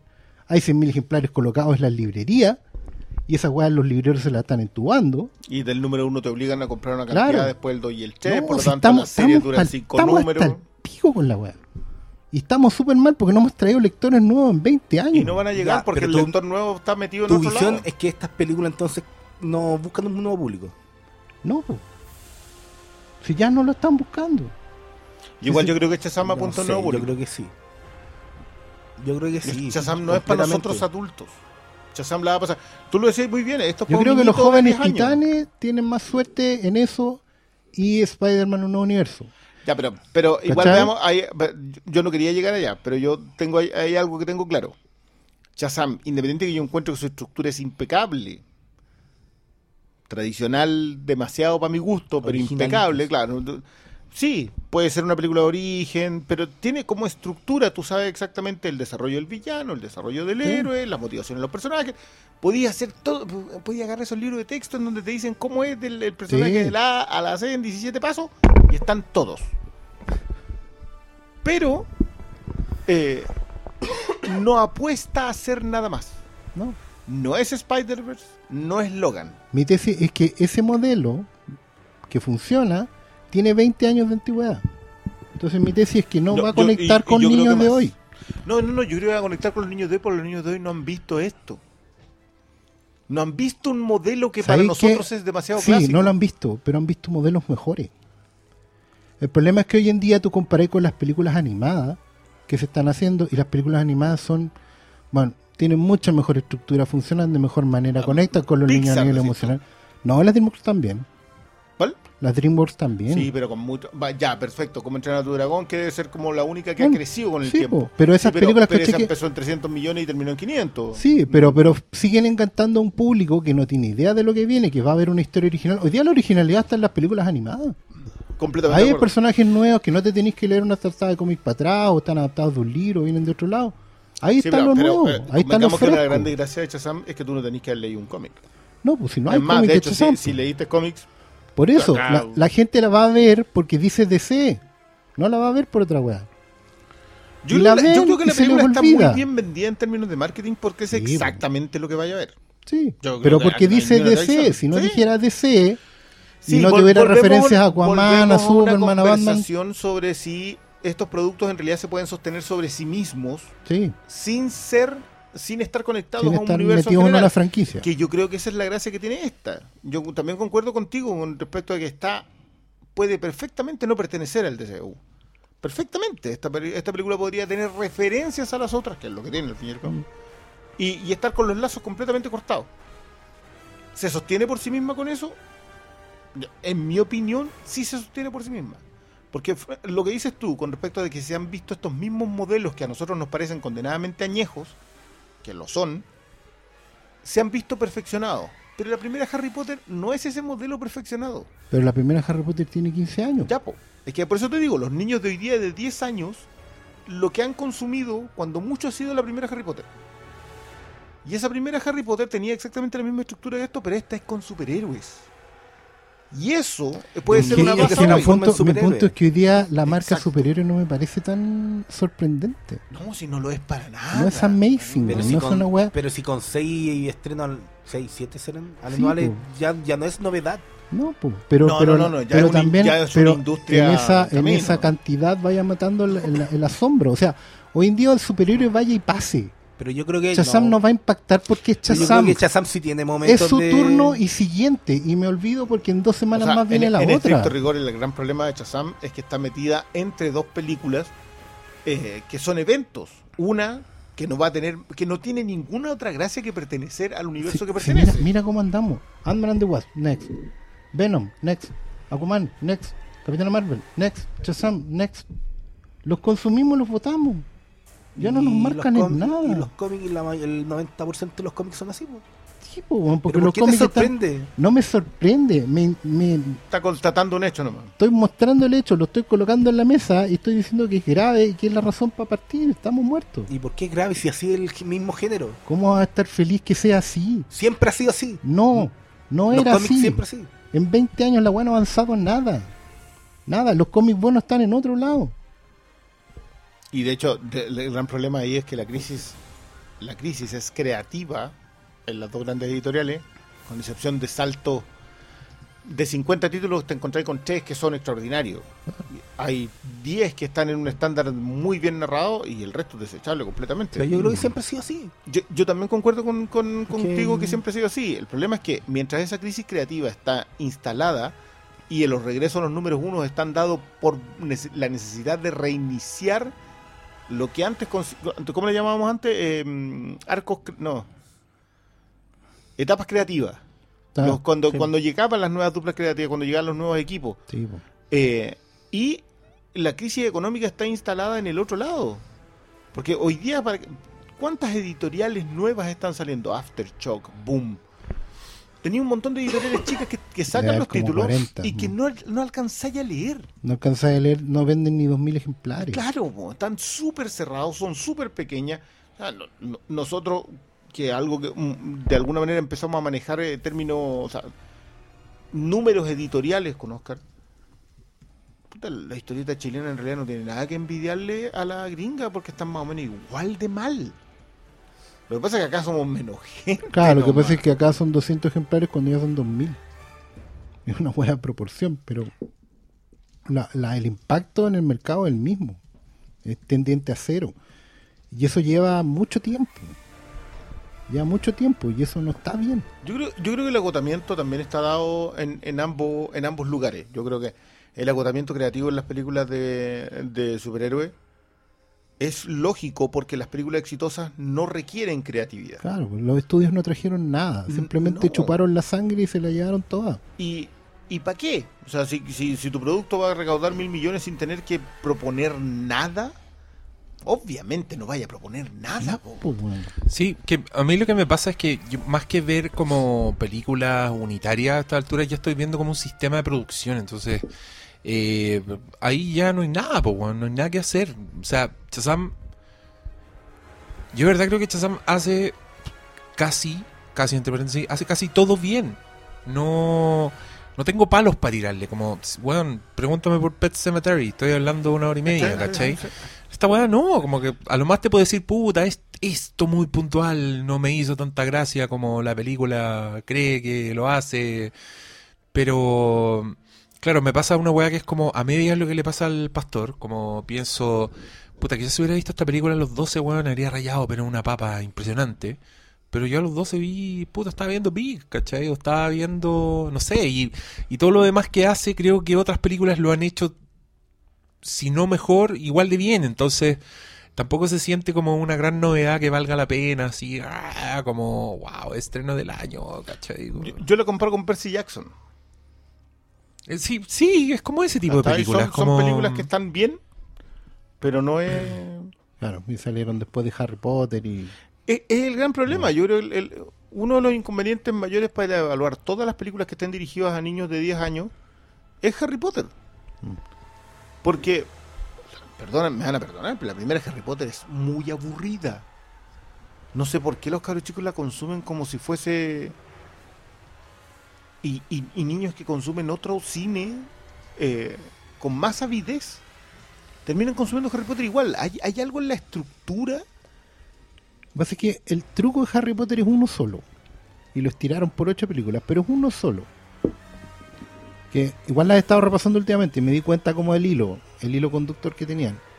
Y era que volvían, recuperaban en una síntesis súper eh, efectiva de elementos conocidos en un montón de otras partes, desde los libros de la magia hasta un montón de otras series de aventura random, pero que en ese momento no estaban muy conexas, lo mezclaron con el sentido de aventura clásica donde un niño podía estar en genuino riesgo.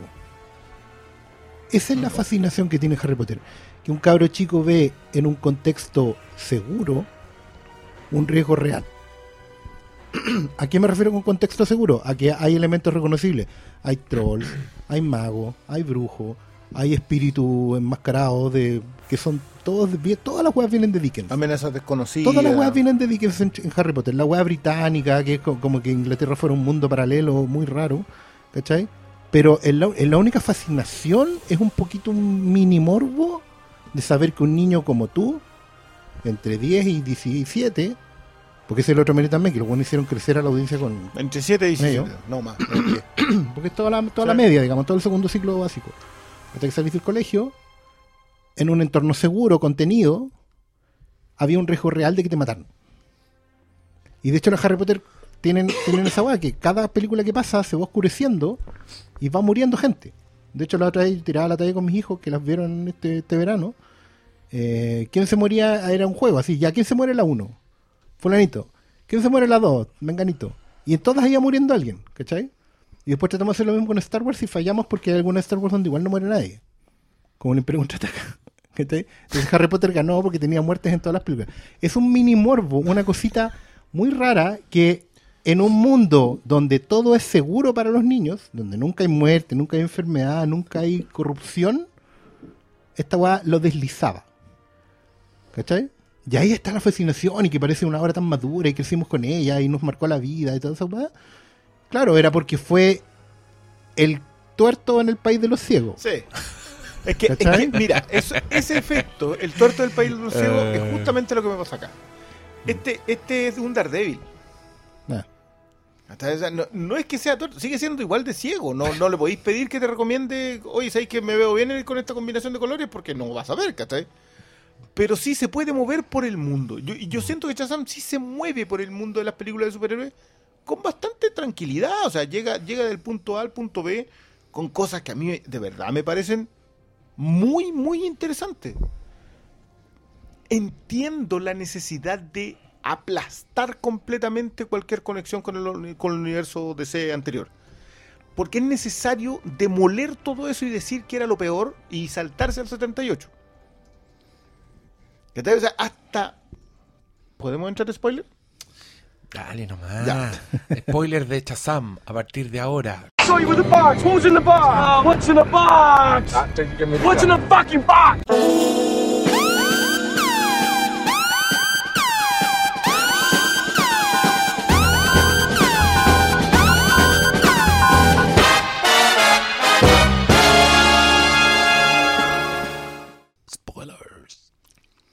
Hasta la aparición del el cuerpo de Henry Cavill, voy a colocar esto muy entre comillas porque ese no es el cuerpo de Henry Cavill. ¿En serio, malo? ¿Tú? Malo, ¿De todos? tú, de todos los cuatro. De- eres no, tú no, el que no, sale con no, la no, wea. ¿En serio? Van a seguir Lo con esa mentira. No, no, no. Pero si lo acabáis de hacer ahora. Lo hacen entrar con el tema de Williams. Ah, no me di cuenta. Ah. Necesitan destruirlo. Y necesitan destruirlo para decir todas las otras cosas. Necesitan hacer chocar a Batman y Superman y después decirte que ellos dos merecen estar en el suelo mientras Shazam es más importante al frente de la ventana. Llegó el nuevo tipo. al- al- Exactamente. Necesitan demostrar todo eso por- y, y perdona, no Yo es una el cosa mensaje que- ahí en esa escena es otro. El mensaje es los superhéroes no pelean. Ya. Es directamente, hablan directamente y él lo está haciendo pelear. ¿Sabes en esa escena. Ah, yo me acordé de los comerciales ochenteros. como, ha llegado un nuevo juguete. ¡Tatán! ¡El Shazam! Pero era un comercial, ¿no? Y bueno. pero, pero yo entiendo de parte, sobre todo de la crítica, eh, y sobre todo los comentarios, la necesidad de destruir esto otro y retroceder al lugar en donde te sentiste feliz. Y Shazam es la, la excusa perfecta para eso. Y sabéis qué? Yo no tengo problema con eso. Si esta va a ser el tono, puede que no sea mi tono. Yo, yo no busco esto en el cine. Yo, yo de verdad, sobre todo con Logan y Spider-Verse tan al lado, me cuesta mucho más tirarle flores a Shazam. Pero no puedo negarle sus méritos, sobre todo estructuralmente hablando. Me gusta mucho que el villano y el, y el héroe están construidos bajo exactamente la misma base. Los dos son huérfanos de familias que no los quieren. Y ambos, y, y- y te dejan súper claro, por eso te digo yo que para mí está conectado con el universo DC, porque ese es un universo en donde de verdad la gente es así. Que es súper parecido a, a este, a este mundo tan extraño en donde la gente, por ejemplo, no quiere a los niños. Eh, Un mundo muy distinto del mundo en el que vivimos. Es por que, cierto. ¿sabes qué? Precisamente eso me gusta de esta película, porque, claro, uno puede decir, oye, eh, igual eh, esto es súper suave, es súper mm, eh, liviano, es luminoso, pero igual te meten a la historia de un cabro chico al que la mamá lo abandonó porque lo quiso y, al- abandonar. y al- a otro cabro chico que los papás, que el papá no lo quería, que lo consideraba un, o sea, little shit. Little shit. No, esa weá. No, es que esa weá, claro, no es oscura, pues es súper infantil. Pues es una weá, esta weá salía de Matilda, por loco. Son papás Matilda. ¿cachai? Es como. Es el mundo donde un niño ve la posibilidad de un papá malo así, po, weón, ¿cachai? En un. Como una caricatura. Pero es la visión de ese mundo desde el punto de vista de los niños. Sí, po. No, no- es que el mundo haya dejado de existir, no es como que esa conexión con el otro universo no exista. Ahora- Está. ¿Habrá gente que se enoje porque hay niños viendo Shazam? Me pregunto yo. No, porque esta película es infantil. po. Las otras no. Pues sí es obvio, si es ¿Cuáles por eso. otras? La otra donde, el- donde el árbol abraza a sus amigos, a su, Pues, al pues, sí es mapache obvio. parlanchín, esa es para adultos. No, son para gente grande. Sí, po. no quiero niños en mi sala. ¿ah? Yo Oye, creo bueno, no, es que aparte, yo voy a meter colado ese tema, pero el otro día leí un, un intercambio en Facebook que no se podía creer. Ya, Ya, eh, volvemos ¿Quieren, yo- yo quieren seguir hablando de Yo, Shazam o nos yo quiero cambiamos a- cerrar solamente en que dale. On Decks, ¿Quién es? Eh, cuando todos, cuando coloca el, el báculo del mago al centro y le dice ya eh, todas las manos a cubierta, claro. Eh, digan mi nombre y todos dicen Billy. el mejor chiste de toda la wea. no, y más encima, lo veis venir, van a decir Billy, Billy. No, yo no lo vi Yo venir, weón, y me reí mucho. Justamente porque no, No, lo vi es que, venir. es que a mí me gusta el All Hands Y después, on y, Deck. y después cae el, y después cae el rayo y uno dice, oh, conchito, madre, conchito, madre", y aparece una, una boy band. Y, y aparece una boy band, de los Eh. cuales dos eran de la Justice League de George Miller. El fuerte Es Superman es DJ Cotrona, el Superman de George Miller. y Adrian Brody, o sea, a- Era Adrian Flash. Brody era Flash. Un minuto de silencio. Por la obra maestra que nos perdimos. Otra wea culpa del weón del Christopher Nolan y del Hans Zimmer. yo creo, yo creo que esa, esa, Era Hans esa, esa- ¿por qué? ¿Por qué? si John Kexel terminó trabajando con, con George Miller. Oye, ¿cachai? Esa gente que dice que nosotros defendemos DC y llevamos como una hora cagando. ¿no?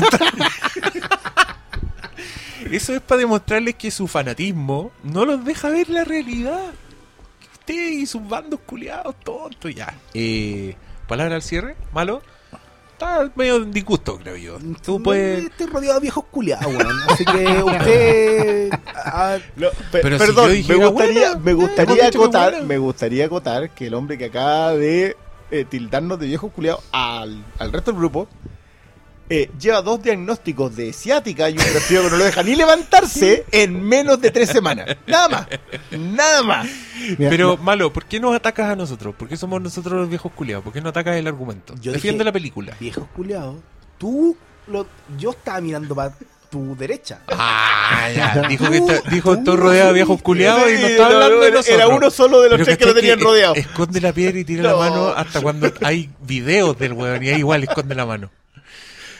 Es como lo, es como lo lanza cuando lo agarran los pacos. No, a, a mí. no, no, no, sí, yo no, no. A mí, so- no, igual me llama la atención posturas tan negativistas de weones que siguen comprando cómics de superhéroes. no, no, no, no, no. pero ya. Yo creo, yo creo que es Voy a quemar mis weas chao. Yo creo que ¿tú es súper válido. Para mí que es, es de los que compran y lo guardan ahí en la... Oh. Claro, en bolsita. Los guardan, sí. ¡Oh! Los guardan en la biblioteca, weón. Palos iban, palos venían. Mira. Es lo único que quiero decir yo acá. Yo, yo, te, yo te quiero decir. No, te voy a- Carbonero. No, yo, yo no puedo creer que le haya faltado el respeto así al pastor y el pastor no esté diciendo nada. ahora. Porque el pastor Te no ríe el nomás. pastor, el pastor te Es maldice. que el, el Que pastor sabe es, que le estoy tocando ahí el pastor es, es ba- el pastor es ¿Acaso baguán. quieres tocar un nervio? Un nervio. Oh, el weón que me decía eso y que después me bloqueó. Me bloqueó. Bueno, para la gente que no está en Twitter, lo que pasa es que yo dije que me reí de la gente que alega porque va a haber niños en, en Avengers Endgame. La película donde un gigante se pone un guante mágico y hace desaparecer a las personas. y se enojó y me ¿Sabes dijo, me dijo que era mal padre. No, no, no, que te tocó el Mira, nervio. no, es que ¿sabes? yo mal la única padre. Wea, la única wea de mal padre que hice fue llevar a la Elizabeth Chazam por culpa de estos culiados que no me advirtieron que la wea era terrorífica. saber- de yo, te lo dije. Sí, como yo- Harry Potter. Yo jamás El llevaría a mi hija a ver Endgame, así que quédense tranquilos. Este era el director de si- Annabelle 2. debería Si a ella le gustara, Sí, po. ¿Qué? ¿Qué? El director de Shazam es ¿Ya? el de Annabelle Creation. ¿En serio? Y el de Lights Out. Lights Out. La- Las únicas weas que había hecho antes eran de Oye, terror. pero esas weas valen callampa, po, weón. Pero por eso habían elementos de terror en esta. po. Que no son ajenos No, a Chazam. No, yo la wea mala, weón. Ahora me, no me cae mal, Chazam. Ahora no me, gusta. me gustaba más antes, pero ahora que sé que hizo esa wea. No, Annabelle no, no está tan mala. Tenía buenos sustos. Hoy, de lo que estáis hablando, igual yo más paso rabia con los buenos viejos. Creo que la única vez que en un cine he gritado, eh, cállense mierda, eh, un weón que se puso a hablar, no me acuerdo en qué película, pero era un weón viejo. Nunca con Yo, yo, yo lo dije a propósito de cuando fui a ver Hidden Work, el, eh, la ¿Cómo entrenar a tu dragón 3, que fue a una de estas funciones de prensa en donde podías llevar a los niños. Ajá. Sí. Y yo lo primero que hice fue preocuparme porque dije, hoy los niños se van a distraer y se van a poner a jugar. Los niños se portaron todos bien. Perdón. Los sacos de weas que prenden el teléfono al lado tuyo y que le importa un comino que el brillo te moleste, eso eran otra cosa. Pero eso eran adultos. Así que toda esta tontera con que los niños no, que los niños molestan. No. No, no son los niños los que molestan. Vos whatsappeando mientras estáis viendo la película, eso es molesto. Por eso deberían echarte del cine. Debería llegar un con una linternita y decirte, caballero, ¿te no vino a ver la película? Retírese por favor de la sala sin hacer escándalo o llamaremos a seguridad. Cual. Sería increíble. Sí, yo, si hicieran eso en las funciones de prensa, yo pondría más estrellas en la película. Aseguren una estrella más al de- tiro. de base. ¡Pum! Eh, como empecemos a gritar. ¡Apaga la weá mierda! o como dice así, puta, es que, ¿sabes qué? es que yo lo paso mal, weón, porque ponte Sí, tú ayer, amarga. ayer estaba viendo Hellboy, ya vamos a entrar a Hellboy, Sí. que no es... Y, y, puta, no es una película que requiera mucha concentración, que digamos, pero adelante mío la persona saca el celular y empieza a contestar un WhatsApp. Y a full brillo, yo estaba una fila más atrás, en diagonal más encima, ella no estaba inmediatamente frente a mí. Le veía el WhatsApp, veía lo que estaba escribiendo. Veía que contestó con un par de emojis, después abrió la cámara, le sacó una foto a la pantalla y la envió al chat. Después se bajó Yo dije, yo dije, ya, ok. Le está, le está informando a la persona que está en el cine y va a apagar su celular, pa... lo apagó, pero después le contestaron el WhatsApp y lo volvió a abrir. Volvió a mandar emojis, volvió a mandar fotos al cine y ahí yo dije, ya basta. Me estiré porque no estaba frente a mí le- y como que le moví el asiento, no, no le hice así en el hombro, como que le moví el respaldo como maleteramente. Y le dije, apague su celular, por favor. Y ahí como que se dio vuelta y caché que era una señora más bien mayor. Y, y el marido que estaba al lado, que también era un señor mayor, cuando vio que la retaron, como que él también la retó, le dijo así como... "Ay, ay, ay". Y ella como que escondió el celular así muy asustada, como que no había cachado que estaba molestando.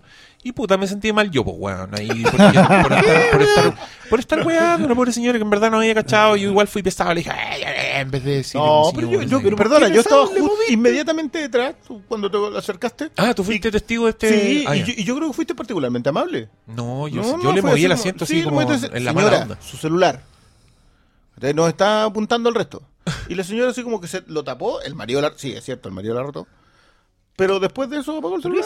Bueno, Yo le dije, apaga la weá, el vieja culiada. No, pero malo, ¿cómo es hacer esas ¿Y cosas? qué? ¿La, la conozco? ¿La voy a pero- volver a ver? Por lo mismo, por no la conocí, no no si era una vieja pero culiada. A lo mejor, a lo mejor la ¿Cómo señora... sabes si rescata? A vos te habría dicho también, si viejo culiao, si apaga rescata la perri- Si rescata perritos, weón. Si Claro, rescata perritos no, en la calle. no saben lo que la persona es. Entonces No, igual yo es que le- mejor pedirlo les quiero contar otra que me pasó. Me pasó lo mismo con un señor en, en el IMAX viendo Alita. ¿Ya? Este señor saca su celular full brillo, así, pero, weón, molestaba a la weá, iluminaba a su alrededor con la- y empieza como a contestar un WhatsApp. Y yo lo miré y yo, ya, soy un buen civilizado, entiendo, quizás te llegó un WhatsApp que tienes que contestar. Te doy, te doy un rato para que guardéis la weá. Pero después el loco abrió Instagram. Y ahí yo dije, no, ya, está- me está weando. Entonces fui y le dije, oye, por favor, ¿podías apagar tu celular? Ahí fui poco amable porque me dio rabia que el bueno estuviera revisando Instagram, ¿cachai? ¿Podías apagar tu celular, por favor? Y me dijo, mira para adelante, Gil. Esa fue su respuesta. Y yo le dije, no puedo mirar para adelante porque tu weá de teléfono brilla más que la pantalla.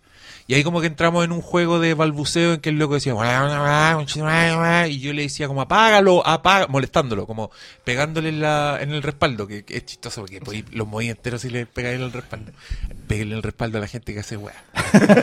Se los recomiendo. Y ahí como que weó, así se tiró como unas puteas, pero igual puteas y como si yo fuera un buen violento, igual habría prendido. Le dicho, ah, ¿qué le decís conchetumare? La típica weá, ¿qué le decís conchetumare, conchetumare? Y ahí no salís más. Métete el teléfono en la raja, Claro, no, pues y yo no, soy, yo no soy el pero, yo le decía, pero- pero, perdona, yo, yo esto es algo que a, mí- a mí me enseñó mi, mi, mi amigo Guachupé. Eh, cuando, cuando solamente se acerca a la gente. ¿Ya? Ah, Cuando un metro Ah, noventa, en esos tiempos era bastante más eh, de, de mayor envergadura, digamos, ahora está flaco. Pero se acercaba a la persona y lo miraba y decía directamente así, haga tal cosa. Y claro, como es algo que te supera sí. como por un Pero sí, pero aquí ¿cuál es la opción? Pararme, darme Parar- la vuelta hasta la fila abajo, ir y ir delante. y no, decirle, pues, guarda tu celular. Nada. No, yo le, yo, le decía, guardado. yo le decía atrás, no le pegaba, pero me dio risa porque en un momento me empezó a decir como, ¡ay, ya conchetumare! eh". Y mi respuesta en vez de decirle, dale vos conchetumare, yo le dije, como que yo así le- y eso, eso fue como humillante para él. Y ya, luego apagó el teléfono, apagó el celular. Y dije, ya, buena, lo apagó. Pero igual, como me echó tantas puteas en mala onda, yo dije, quizás se van a prender las luces y, Y se y, va a parar. y va a haber secuela aquí. Va, Claro. va a haber un puteo así mirándonos las caras. Y después termina la película, se prenden las luces. El señor agarra un- unos bastones, se para, le faltaba una pierna. Y ahí yo dije, chucha. La cagué, una la cagué. ¿Por qué, weón? Porque me da lata porque hago, gañ- hago, hago gallar a gente. A una a señora que a cuida con- perros. A gente con al problemas. cojo. Más encima estábamos viendo a Alita que se trataba de hueones que les ponían piernas y weá, y este pobre ahí en la realidad para la cagá. Y Ahí. yo más encima ¿Y weándolo. por qué después Ahí- le ponen ahí una, me una sentí- pata mira, perdón, me sentí mal, me Mira, sentí mal, en, me el, sentí en el mal. segundo caso solamente te voy a decir Glass. Es un gran punto. quiero, Era- quiero destacar que ese es un gran punto. Era Glass, sí, era un supervillano el culiao. Era un supervillano. Nada más. Pero bueno, yo insistiré en mi campaña. Oye, si bajarle el brillo a la weá no cuesta nada. Si veis tu celular con el brillo en cero, no vaya a molestar a nadie. de hecho, nadie de se hecho el tema con las advertencias en las salas de cine que dicen por favor apague su celular, ya también tienen 20 años. Pero, pero perdona, pero eh, espérate, es que ya nadie, no sé, pero ya nadie habla por celular. No, pues. Que te llamen por celular es muy poco probable, pero que te manden un WhatsApp sí. ¿Cachai? Entonces ya la, la, la, la weá de construcción, ¿cómo se llama? La Cámara Chilena de la, de la Seguridad, no sé qué weá. Eso, weón, de segurito. Que te ponen a Bruce Willis, weón. Eso mismo. Segurito, con segurito ya está ahí. Ya está ahí Bueno, en- bueno, no, hablé del tigre, el tigre, ¿cómo se llama el de Cinemark? El gato Joe. El gato yo. ese, weón. ¿viste cuando hicieron el Avenge the Fallen con el gato Joe? Sí, weón. Pero viene ahí, viene ahí. Eh. Ya hay que actualizarlo, weón, onda, no WhatsApp es en el cine, punto. ¿Cachai? Porque ya Vaya la- a ver una película. ¿Cómo Sí, vaya a estar pendiente del teléfono? una pantalla. Es que La loco, grande. no, pero es que, Yo weón, sacaría no, del, si- del cementerio, no sé si está muerto en realidad, a Daniel Vilche. No, no está muerto. Yo, le- yo ya le he contado. Le, le- le diría, weón, Un por saludo favor. a la familia de Daniel yo, Vilches. yo ya contaba en este podcast mi, en la gran historia que conocí con Daniel Vilche en, en el cine Rex de Viña del Mar. Con el- la isla del Doctor Moro. Ah, sí. No recuerdo. No, por, fa- por favor, Pastor, para los que no lo han Estamos- escuchado. estamos- bueno, ahí ya- es que en realidad no era yo, el protagonista fue otro. Así que, pero es una, estaba en la sala del Cine Rex, que era el último gran teatro de Viña del Mar, años 90. Un cine que daba una función al día y el resto eran revistas de Daniel Vilche. Ya. Entonces, de repente estáis viendo la película La isla del Doctor Moró, por lo tanto la concentración no es tanta, esa versión con Marlon Brando. Donde Marlon Brando tenía de mascota a la rata humana. Sí. A Nelson de la Rosa. Una. Bueno, una película que no requiere demasiada concentración y de repente por el pasillo del medio pasan dos o tres personas caminando hasta el fondo de la pantalla, hasta abajo. Y hablan algunas cosas, miran, güey, y obviamente todos empiezan a ponerle atención a ellos, no a la película. La película tampoco hacía mucho mérito para defenderse. Y de repente se devuelven, se paran al medio y el, más de, el de más edad se da vuelta, mira la pantalla y dice, ¡Chucha la weá que están viendo estos weones! a. Y era el académico de la lengua, don Daniel ¿Y qué, ¿Y qué entró a huellar a lo que están viendo la isla de estaba viendo el teatro por la revista, po, pero Ah, obviamente la, eh, la audiencia se puso de pie para aplaudirlo porque Porque la salida Puta, fue la media distracción, po. Oye, Después de eso tienes que ver esa mierda de película, nada vuelve a hacerlo. Y la película la fuiste a ver con tu papá. Era una weá que te marcó. No, no. Ah, pero ya. No, yo, yo, mira, yo pasé grandes momentos, pasé grandes momentos de mi infancia en Viña. Yo iba a veranear a Viña todos los años desde 1982. Oh. Todos los veranos han sido buenos veranos en Viña, Cuando todavía te gustaban los superhéroes. Ah. por supuesto. po. Cuando correspondía que me gustaran los superhéroes, cuando tenía No, to- 13 todavía años, pueden gustarte los superhéroes. reconociendo que Patricia años. Ey, ¿Cachai? eso, ¿quién lo ha negado alguna vez? Espérate un poco, tú decís porque le colocan afuerita recomendado Bueno, para el para lector lectores adulto, sí. sale. Mira. Eh, y sí, fí- fíjate que siempre tuve buenas historias en Viña con las películas, con la teleserie. Sí, pero siempre solo. Porque en realidad cuando uno es chico los papás no lo Yo, pescan para sí, nada. es que ¿sabes qué? Yo solo, yo solo quiero agregar una cosa, acotar que no tiene nada que ver con nada, pero déjenme sacarme esto adentro. Esta gente que alega contra los niños que va a ver Endgame, que además son niños que, a diferencia tuya, que lleváis los últimos años viendo estas películas, estos niños llevan toda su vida viendo esas películas. Eso por una parte. Y por otra parte, ¿no eras tú un niño que te llevaron al cine, weón, a ver el regreso del Jedi y rayaste la papa y seguramente comentaste en voz alta, weón. comenta- probablemente te reíste fuerte. Quizás tu entusiasmo te hizo mover el asiento. Quizás le hiciste preguntas a tu papá porque no alcanzaste a leer los subtítulos. Y, y gracias a ese tipo de experiencias, hoy día te gustan las películas, hoy día vaya a ver Marvel, vaya a ver Endgame con entusiasmo porque siendo chico te dieron al cine. Y ahora la única weá que se te ocurre decir es que ojalá no haya niños en la sala. Loco, ¿naciste viejo? ¿Naciste gustándote todas, tu, todas estas weá? ¿Qué onda? ¿Te, te criaron o, o te criaron en un búnker y cuando cumpliste 18 te llevaron al cine por primera vez? Y educadito. Y educadito, obvio. Yo creo que, loco, de verdad, replanteate. Si lo que te ofende es que yo haya dicho que esa película es infantil, ya, eso es una weá. Atácame, tírame mierda, di la weá que queráis.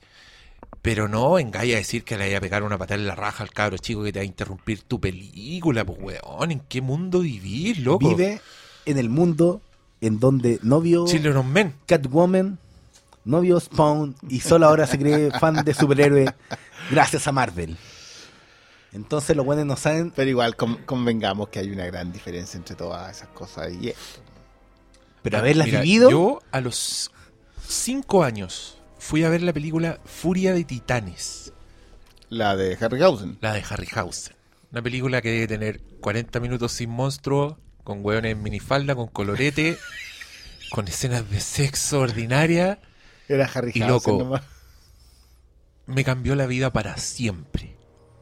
Nunca más dejé de ir a, de ir a ver películas, nunca más dejé de gozar las películas y todavía gozo las películas. ¿Cómo no te gusta ver cabros chicos en el cine, weón? A mí no hay weá que me alegre más el corazón que ver un niñito que está entusiasmado en la sala del cine. Hay pendejos culiados apestosos. Obvio que hay pendejos culiados apestosos. Pero también hay sacos de weá apestosos. Y a algunos les falta una pierna. Pero no por eso voy a decir que la gente sin piernas vaya al cine, pues hombre. Oye, pero el pro- eh, este programa estaba incorrecto. Este weón. programa está para el Pulitzer de los podcasts. Este es el capítulo que vamos a postular a y los ya premios. 40 minutos sin querer hablar de Hellboy. Si está de acuerdo con lo que decimos, coméntelo en los comentarios que no puede poner.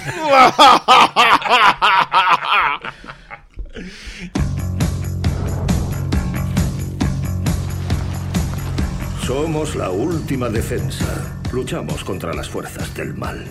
¿Es aquí? ¿Qué esperabas? ¿Un rótulo de cuartel secreto? Hola.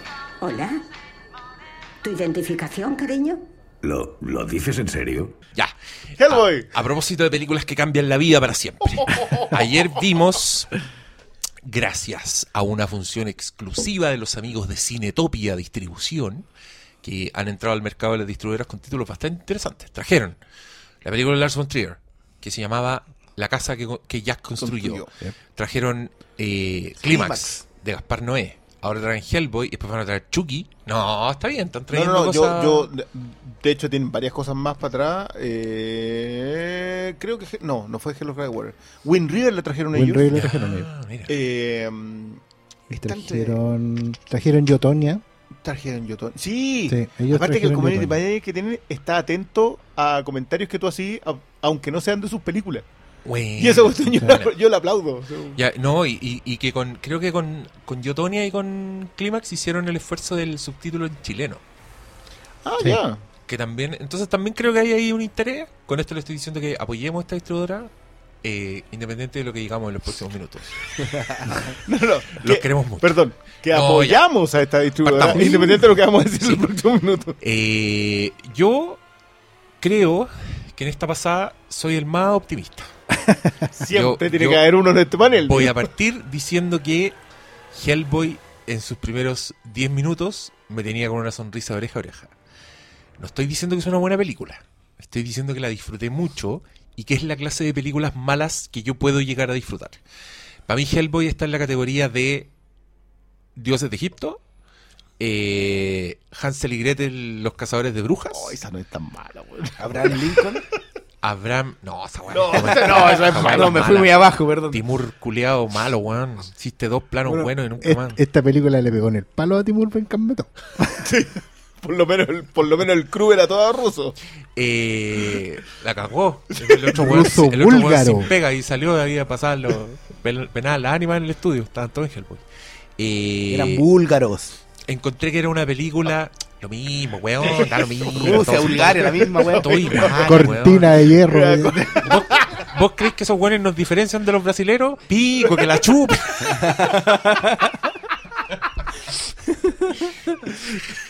Eh, volviendo a Hellboy. Como la escena del Magedón. Mira, es una película muy Hecho en Japón, Es una película en- muy cutre, muy eh, muy B, pero que yo encontré que eh, disfrutaba demasiado hacer B. Entonces es una película muy sangrienta que mezcla una cantidad de weas impresionantes, pero que pese a todo, yo encontré que tenía momentos genuinamente buenos y personajes genuinamente buenos. Eh, es un reboot de esta película de Guillermo del Toro que por supuesto tiene mucho mejor gusto y más presupuesto que el que hay en esta película. Entonces si ustedes quieren eh, darle un dulcecito al ojo, loco, vean las de Guillermo del Toro y olvídense esta weá. Pero como una segunda lectura más cutre, más ordinaria y más sangrienta, que es Más lo que adulta. más me gustó a mí. ¿Qué va a ser adulta esta weá? O sea, adulta para público Esta adulto. weá No, sangrienta, no. Hablar de Esta doble es- y tirar a Motley Crue no te hace adulto. No, pero esta weá es mayor de 18, ¿no? Pero, pero eso porque de Goya hay gente, ¿cachai? Sí, pero no por por eso. Para público No, adulto. era- no. No, no, no, no, no. No, no. O sea, de hecho, yo creo que si tú eres de los cabros chicos, como yo era, yo era cabro, mientras más violenta la weá, más me gustaban, y mis papás tenían cero rollo con la violencia. Aguante, no así con el sexo. Eh, un cabro, yo creo que un cabro chico, voy a rayar la papa con esta weá más que con. Era, eran sensores norteamericanos. ¿Mis papás? Sí.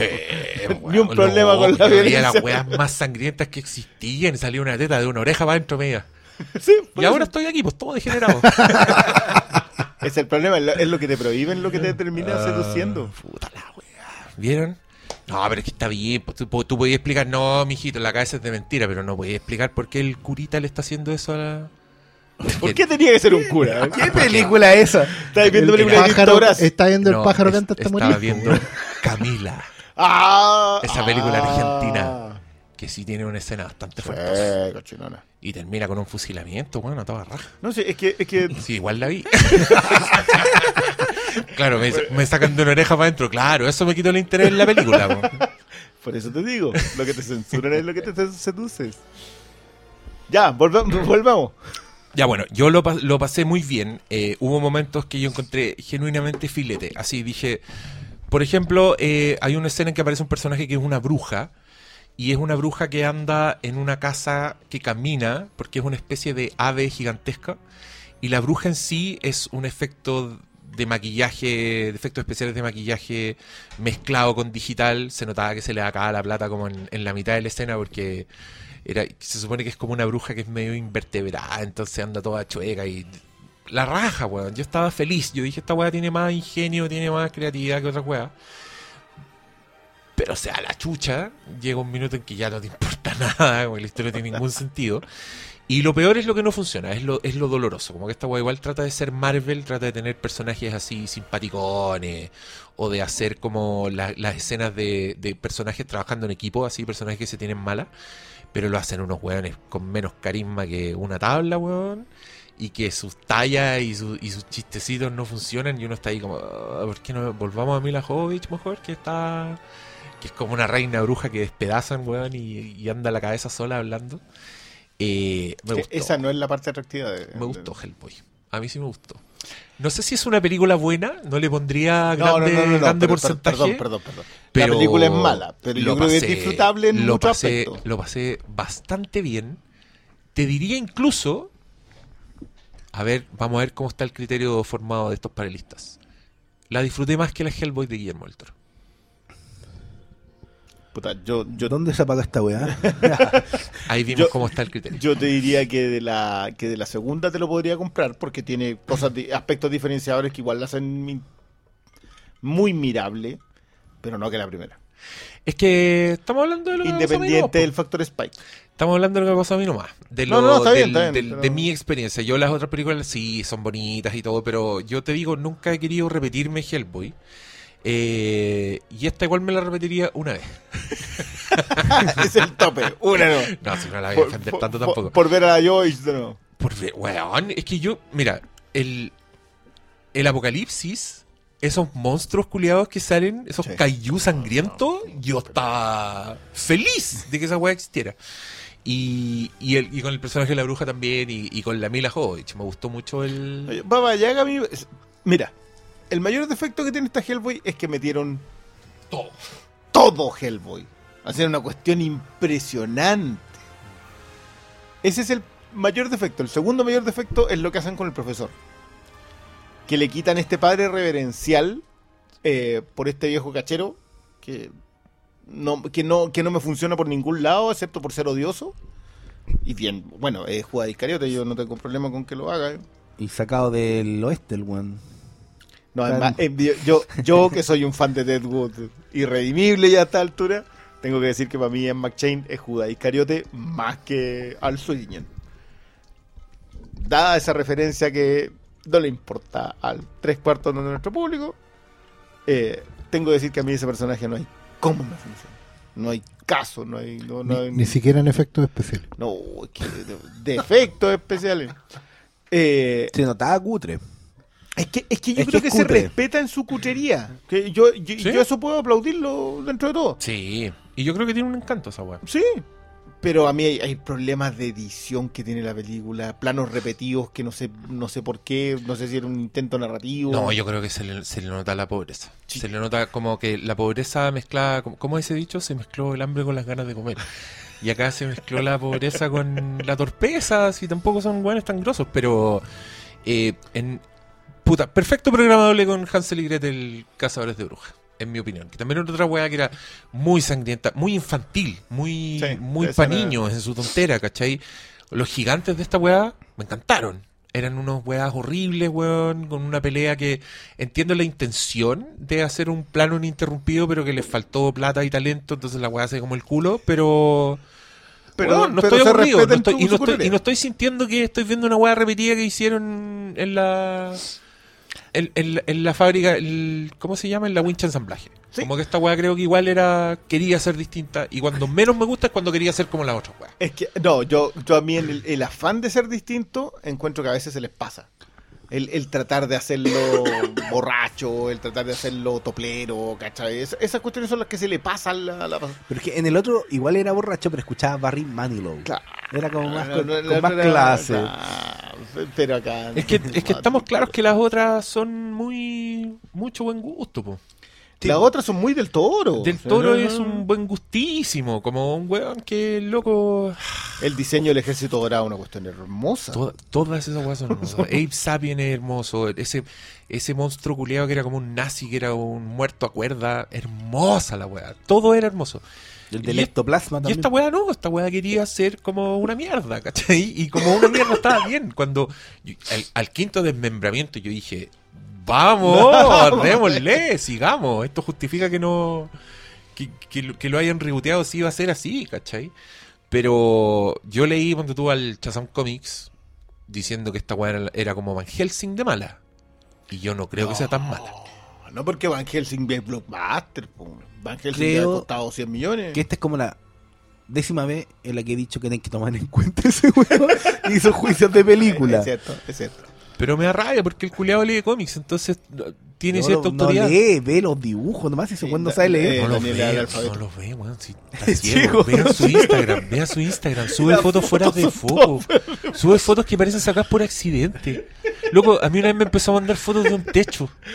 Y yo le dije como, weón, tenéis prendido el celular, apá, me estáis mandando fotos por error. No, no eran por error. Y no me acuerdo qué weón me quería techo. mostrar. Pero estaba sacando mal la foto, weón. De haber estado fotando- sacando la foto de algo con el con la cámara al revés. Y no se dio cuenta, apretó porque está ciego. Tiene una weá en braille. No sé qué chucha. Y no puede decir porque tiene una tienda de cómics. Entonces es como una No, teleserie, pero- es como un sitcom, pero, ¿cachai? pero debería venderse como, como heredero de Matt Murdock. Debería ser Daredevil. Cuando anda con el polerón ese que... Escogió mal el superhéroe. el camina culiao. solo ese, ese polerón porque yo estoy seguro que no lo he dado nunca. Apuesta que hay fotos de ese weón leyendo un cómic y el cómic está al revés. Al revés, y como y nadie George se da cuenta. bueno, eh, lo que estamos tratando de decir es que no le hagan caso a ese señor.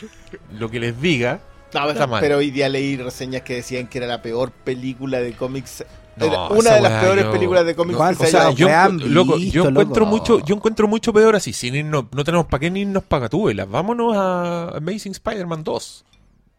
Y la 1. No, Sí, te, la gu- te gusta pegarme No, con pero eso. si la 2 es como el No, si es mala, pero no- Electro, Electro, esa weá es como el. Esa weá es Schumacher, Mira, esa weá es el no, peor Schumacher. ¿Vaya a defender Electro? No, no, no. Ah, ya. Es un Electro, científico tonto al principio, Jerry Lewis. Es como, "Ah, eh", y después, oh, soy malo. Electro debe tener más presupuesto que esta Hellboy. Electro solo, sí. La edición en Blu-ray con la cabeza Electro era más sabido, cara haber que. sabido que era eso lo que iba a decir, te habría dejado hablar antes.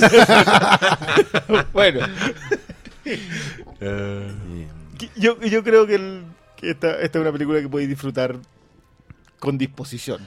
O sea, sí, de estas de película de videoclub en la tarde. Sí, no, y es para ir a verla al cine, así con unas chelas. Metan chelas de contrabando como el Doctor Malo a las funciones de prensa. Obvio. A las 10 de la mañana. Nueve y media. Se escucha ahí. Ay, no, es que me compré un energético. La, la, la verdad es que yo no voy a decir nada con eso porque... eh, ¿Tú tenés qué vos lo has hecho? ¿Dónde hay con petaca? No, pues que me acuerdo que en el Álamo te vendían la cerveza desde las 10 y media.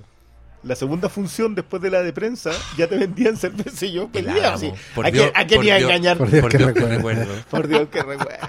Loco, llegáis a las 10 de la mañana al Álamo y podéis pedir Y desayuno. podíais pedir desayuno y podíais pedir cerveza. Loco, a las 10 había funciones a las 10 de la mañana. Pero si nosotros llegábamos a la ¿Qué de prensa a las pasó? 8. ¿Por qué ya no hay funciones en la mañana? Putas, ¿por qué no hay a nadie a la web? Yo me acuerdo que Yo en por qué. cuarto medio tenía Fue hace mucho tiempo, no lo niegues. año 2000. Igual harto, harto Ya, tiempo. po. Son 20 años, Y este, po. y este el mí joven Y del el grupo. puta, para que vean lo viejo que están los otros. po, weón. No, po, pero yo iba en la, yo iba a clase en la tarde y el publicitario era- iba en la mañana. Pero como en un tiempo dije, ya pico, no voy a estudiar más matemática aplicada. Y aquí está ahí. Y ahí me iba me iba a ver películas, po, weón. Vacío, po, espectacular. Pero era la Eh, función en de la la estación 10, central. en el San Agustín. Pero ¿sabes que no fue hace tanto? Porque yo me acuerdo una vez que estaba con depresión así en mi casa. Era como si me quedaba iba a atentar contra mi vida. Entonces salí. Y llegué al Hoist de la Reina, primera función, 10 de la mañana, Drag Me to Hell. Puta, qué buena mañana, weón. Ahí dije, no, sí quiero seguir viviendo. Y que ahora con suerte encontré como película a las Después 11. de una película que se llamaba Arrástrame al infierno, decidiste que querías ir bien. Oh, ahí está, po. Ahí está. Me dio miedo. dije, no voy a terminar así. No, pero hay, hay funciones como a las 11, pero como. No, una. weón, ahora parten a la no, a la una, la una. más temprano. La Si son, de No, si son de cabros una las chicos, 11. si son de cabros chicos, hay a las dos y media. Las funciones de las 10 desaparecieron porque la gente ya no se jubila. Porque no se puede jubilar. No, no, se jubila. No, no, perdona, se pero jubila, pero no tiene plata para ir al cine. Por eso, Oh. por, No, yo por creo- lo mismo tienen que seguir trabajando. Yo creo que es más porque los Qué cines ahora están en malls.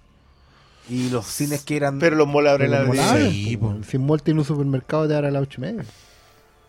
Como viejo que soy, te lo digo, porque uno va al Creo que tengo, en la tengo- a los niños en la- y voy al supermercado para cocinar. Sí, pues, Oye, weón, ir, ir al supermercado en la mañana es la mejor, weón. los yogur fresquitos. Le, le tenéis que hacer el kit a los Oh. reponedores, ¿no? Sí, pues, pero- Y a los corner shop. Que en Sí, realidad son las dos personas que andan en los supermercados ahora. Sí. sí, es verdad, es lo único bueno. Y, y como se saben dueños de la weá, No, y te, y te sacan la- los últimos productos que queda porque estaban en oferta. Sí. Son, son muy como- Oye, le- Oye, va, hablemos de Hellboy. les queremos recordar que tenemos una rifa eh, que está abierta a propósito de ir al supermercado en la mañana y que no va a estar abierto de, para siempre. y de no estar el y de ser un corner shop. No dilaten más la compra, porque No no, dilate va a estar más. Sí, porque ya se viene, ya vamos a tener que cerrar eso porque el, el- el pago mínimo ya está ahí. Sí, está ahí haciendo, está Sí, Está chirriando. haciendo, está haciendo estragos. La declaración de impuestos no va a volver Ay, como ya, ya, esperaba. pero ¿pa' qué? pero No había bueno, pa' qué. ya ahora nadie va a comprar la weá, vamos a tener que cortar esta parte. No, pero otra vez vi un meme de un señor así como el medio incendio y el buen tirándole como un vasito de agua a la weá. Ese es el pago mínimo. Ay, para mí eso es la declaración Así de impuestos. que ya, cómprennos rifa, que estamos en la última y a continuación seguimos hablando de el, Cualquier cosa. el muchacho infernal. ¿Cómo se llamará en España esta weá? Hasta los cuernos. Ay, Eh, ¿cómo se- malo, ¿qué te pareció esta película? No esperaba nada. Y así todo. Y así todo no me desilusionó. Es que sé qué. Puta, en, en algunos momentos me pasó una muy que me pasa solo con las malas películas que dije, me estoy aburriendo. Como que hablo conmigo mismo en medio de la función y digo, oye, la weá está mala. Pero de, de repente pasaba algo y me volvía a enganchar. Generalmente era algo sangriento, pero me, me volvía a enganchar. O el escote de Mira Jovovich. No, si está más censurado. Le pusieron así como. Nada. No, si nunca vio mucho tampoco. Está bueno también, pero. ¿Cómo está? ¿Estaba censurado? ¿Y por eso tenía poca pechuga? pero, si, pero si nunca. Ahí no, hay, hay una admira la, la calidad del escote, No, no, es nada. el- Loco, No, Mila Jovovich es una ninfa. ¿Qué te pasa? No, la es buena que- está decapitada y yo estoy ahí como... En el, en el cómic. eh, Calé, ¿cómo no sé cómo. Mario Hugo. Calé. Sale. No, pues ahí la muestran con todo en el cómic. No, no la muestran así como tapadita en la película. Ah, tú estás hablando de la revista. Sí, por la revista. Ah. Perdón, No, confundí. pensé- ya. Estaba Y- censurado el escote, entonces... Sí, bo, o sea, O sea, había escote. O sea, Ya. mostraba más. Creo que salía en pelota, weón. Sí, pues se anda completa. Y el. Pero ¿sabes qué? El. Mi problema con la película es que siento que mezclaron muchas weas. Tiraron demasiada wea en la parrilla y por eso la wea no quedó bien cocida. La parrilla era muy chica, aparte. O era muy chica la parrilla, y, pero igual metieron muchas weas. Sí, demasiada. Demasiada. Y eso se siente mucho porque son como cinco storylines, historias, que... No, a ver, ojo. Sácate yo- tres, déjame Yo encuentro que igual están bien hiladas. O sea, la idea de que, Pero de de que repente- el club Osiris se lo llevara a Inglaterra para querer echárselo porque no podía ser él el heredero de Arturo está conectada con la línea principal. Que Baba Yaga se lo llevara porque quiere transar algo con él porque le sabe que es la única oportunidad que tiene de, de, De de quitarle algo, me, me hace sentido. Entiendo que este mono chico que era el chancho de, los- de las tortugas ninja eh, fuera el enemigo, me hace sentido. Como que todas las están. Pero está el origen. Claro. Está, están los gigantes. Todo Está el todo apocalipsis. entendible que esté ahí. Está Rasputín. Está Rasputín. Sí, por eso ese estaba en. estaba en la Rasputín, el rey Arturo. Eh, hay, que, hay que ponerle talento a meterlo a todos juntos. Weón. Esto- Y esa bruja culiada buena, weón. Baba ¿Cuál? Yaga existe en los cómics. Sí, pues. Baba Yaga, sí. Baba Yaga sale hasta en Ant-Man and the Wasp. Yo sé que esa película se te olvidó. pero Sale en Ant-Man and the Wasp. No, pero los cómics de Hellboy hay uno. Baba Yaga, Baba ¿Hellboy Yaga es es un- Marvel? ¿O es una figura mitológica? Baba que- Yaga es una figura Ah, ya, mitológica. perfecto. Baba Yaga es la. mm, Hansel y Gretel. Esa casa con patas ¿Ya? es la casa de chocolate también. La, la casa de dulce. Es la Baba Yaga tradicional. es la es- tradicional. Es la bruja del bosque. Pero Ya, es- como. Es, lo- es lo. Pero weón, en una escena, en una escena la donde fueron los Grimm. en una escena la weona está comiendo Bueno, y, y muestran el plato y tiene manitos de niño, está pues, comiendo sí. un niño y Hellboy mira para atrás y hay unos cadáveres de cabros chicos colgando. ¿Y qué, qué comía la bruja de Hansel y Gretel? Pero estamos hablando de una película de Hellboy, de superhéroes y pasa esta weá. Yo esta weá la aplaudo, loco. Perdónenme, pero yo la aplaudo. No, no, yo creo- de malos ojo. y todas las weas pencas. Toda la lo secuencia de Baba Yaga que a mí me encantó porque baja, termina, abren el bosque y yo digo Baba Yaga. Sí. Y, y una cuestión- Ah, mira, yo lo vi, iba a ser el bosque y dije, ¡qué chucha! y dije, oh, Baba Yaga. Porque, porque me acordaba de. bueno, aparte que la casa con patas eh, es bastante común en. Si leí Vértigo, lo he leído. pero. No, no- no estoy seguro si eso debe ser. No, yo Es que, que la- conozco los mitos tradicionales nórdicos, no. Pero la película es muy buena eh, por momentos. Sí, como que tiene saltos. Y como que hay cosas muy buenas. A mí me gustó igual. Igual era súper cutre la pelea de los gigantes. Pero igual tenía su encanto. Yo concuerdo con lo que dice. La- Ese storyboard de haber sido hermoso. Sí.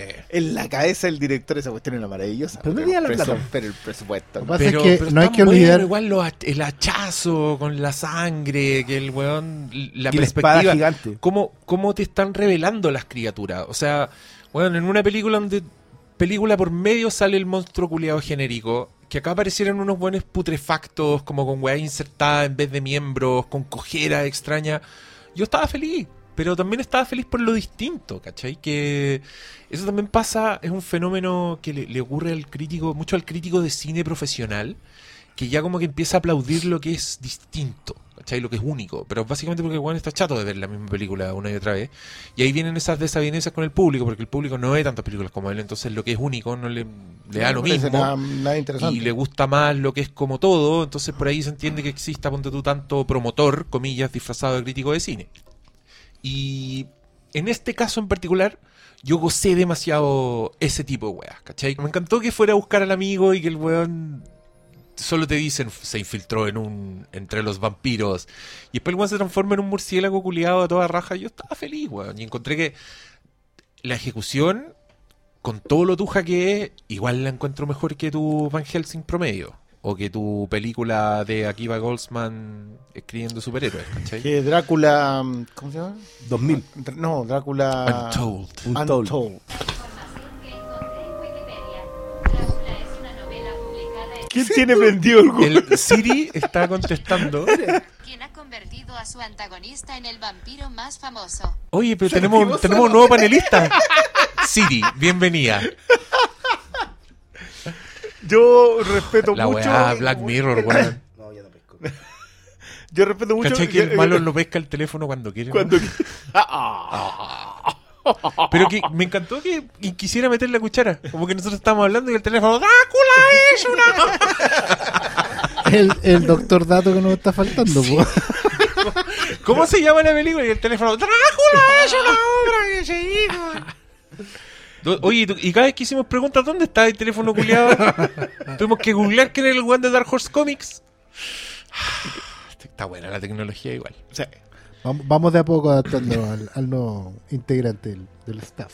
¿Qué es lo que más le, le- le encontraron ordinario de la Hellboy? ¿Más La- ordinario? Las ¿Sabes armas del señor No, Mojón. Yo, Alicia, weón, ese personaje era. La loca actuaba como el hoyo de entrada. Y se supone que te tenía que caer bien. Entonces, como que decía sus chistecitos pegando combo. Y yo era, mátenla, weón. Que sea una. Que, que motive al protagonista, por lo menos. que motive la- Haga la gran Nolan. Sí. Yo sentí que esta película era muy anticuado. No sé, sentí que era como una película de 2000, como comienzo. Antes de que los cómics, de la adaptación de cómics fueran populares. Así eran las películas, pues, weón. Como que No, no sé, ¿sabes que a mí esa crítica yo le digo, la, la he visto harto y la he leído harto y encuentro y digo, "Te- pero, pero en el 2000 estábamos viendo X-Men, estábamos viendo Blade, Pero estaba Spawn. Esas no las veíamos, po. Yo la veía. Pero esa weá era como las weas. Esa weá ni siquiera lo pasabais bien, me acuerdo yo. ¿Alguien lo No, pasó igual bien en tenía- Spawn? Habían cosas que eran salvables. Yo no estoy preguntando eso. Estoy preguntando si lo pasabas bien viéndolo. Ah, no, bien no. Ya, po, entonces es un salto para mí esta weá. Yo, no, no, a ver, yo, yo creo que, pues, te, te insisto, en el esfuerzo de ser diferente, creo que falla. Es cuando es diferente orgánicamente. Es cuando te Sí. salen con babayaga. Sí, perfecto. Ahí, ahí. Es que- Pero cuando te quieren meter que el otro esté ahí tomando en México y lleguen a buscar. No, A mí sí. me molestó más lo forzado de querer hacer un super equipo así como con. Con Daimo, Con Daimo, lo de Daimo es. Con el chino y con la weona fome no pasa nada. Como me Es que- gustaban mucho más las escenas de Hellboy con la Mila Jovovich, por ejemplo. Es que en ese escena- esas escenas están buenas en general. son buenas porque, porque te establecen. Creo que está súper bien establecido. Bueno, ustedes leen cómics, lo conocen de una forma distinta a como lo conozco yo. Pero me gustaba el personaje de Hellboy. Creo que en la de Guillermo el Toro no me gustó tanto como acá. Como esa weá de que el loco fuera, ponte tú, tan mal genio, tan pendejo, como que se fuera y rompiera la weá y todos se miraran como puta este weón, ¿cachai? Que en la otra igual está, pero acá encontré que servía más para la historia, ¿cachai? Como que me gustó que un weón con esas características, con esa personalidad, se tuviera que enfrentar a una reina, que era esta mujer hermosa, que le dijera, tú eres el rey, ¿cachai?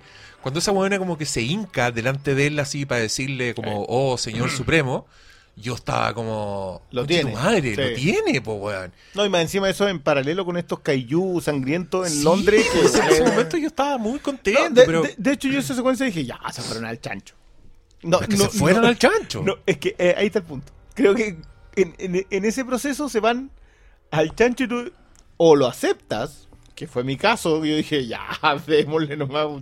Aquí irán a volver el tiempo atrás, no sé. Ah, irán a pico, hacer. quedó la No, zorra, ¿no? Murieron. Tiraron la plaga y después unos monstruos culiados de Lovecraft así dejando la zorra. Oye, a todo esto estaba muy bueno el diseño de esos monos. Estaba buenísimo. Había uno que flotaba, weón, que era como una pesadilla. En contraste al diseño de las criaturas como que seguían a la reina.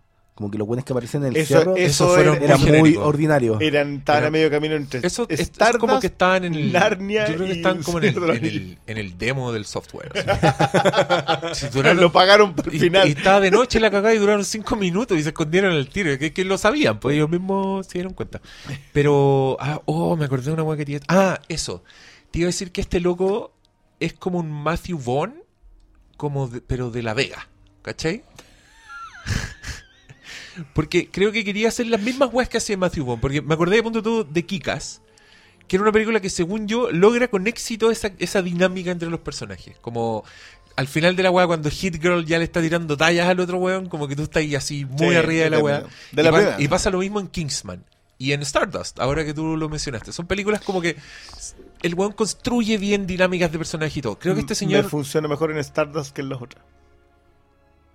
Kingsman encuentro que Yo le sale que- forzado. Sí, sí, sobre todo en la 2. Sí, no, eso te- Pero más calaré. Pero, más Pero sale, sale Clavando la bandera en todas partes. Está bien. Pero bueno, Vale. el- este weón. Vale, es tenés que, que cortar es que eso. puto- ¿Por qué? Pero creo que. eh, a ver, en un mundo perfecto, esta película habría sido una película de Matthew Vaughn y habría sido mucho mejor conservando todas las weas que le hemos tirado. La ultraviolencia, lo cutre, toda la wea. Pero habría sido más Marshall- restringida, en alguna vez. No sé, ah, Kingsman igual es bien cerda. Pero no Bueno, cortan sí. a nadie. ¿Cómo que no? No, pero yo creo que narrativamente. a lo largo, po, no, no, Si no la digo, loca tenía las piernas de sable. no digo que en términos gráficos, pero sí narrativos. Que, que no habrían metido tanta wea. Ah, puede ser, sí. Sí, pues se hubiesen sí, restringido un poquito más. sí, Se eh, es que es verdad, metieron mucha weá y eso hacía hace más difícil que las disfrutí. Pero ponte Ya, tú, eran y buenas. las hace más irregulares también. Ponte tú el flashback en que cuentan la historia de la guagua y del, y del KS Chancho. Eso, weón, a mí me dio mucha risa. Como que el weón se sentara a esperar así como, puta, los demonios, weón. Como. Y leyendo, ¿qué estaba leyendo? Era como un Men in Black guarro, así, sangriento. Sí, estaba leyendo. No me acuerdo, pero No era era lo que estaba leyendo y dije, ya, no. No era Reader Dig- Digest. No, no, se No, estaba leyendo un libro, pero no me acuerdo qué libro era, pero. Pero, toda esa. Ya, eso para mí es un. Lo que pasa es que Hellboy tiene esa característica, que tiene números unitarios, que son historias de ocho páginas buenísimas, y de repente tiene sagas largas, que son muy aburridas porque las escribe Miñola. No, no, no, yo creo que Miñola dibuja extraordinario, pero el Pero- tipo escribe muy ya. aburrido. Ya. En cambio, cuando es Arcudi el que escribe, puta, De hecho, cosa. de hecho, hay un comentario con respecto a las Hellboy originales. Que justamente eran muy fieles a Hellboy. Porque eran más fome que. ¿Cachai?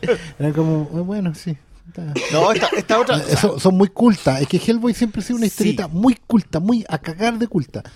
Que aparezcan toda esta imaginería que no es típica occidental, que viene de otro folclore, ¿cachai? Que, que mezcla distintas mitologías. Esa weá siempre ha sido Hellboy.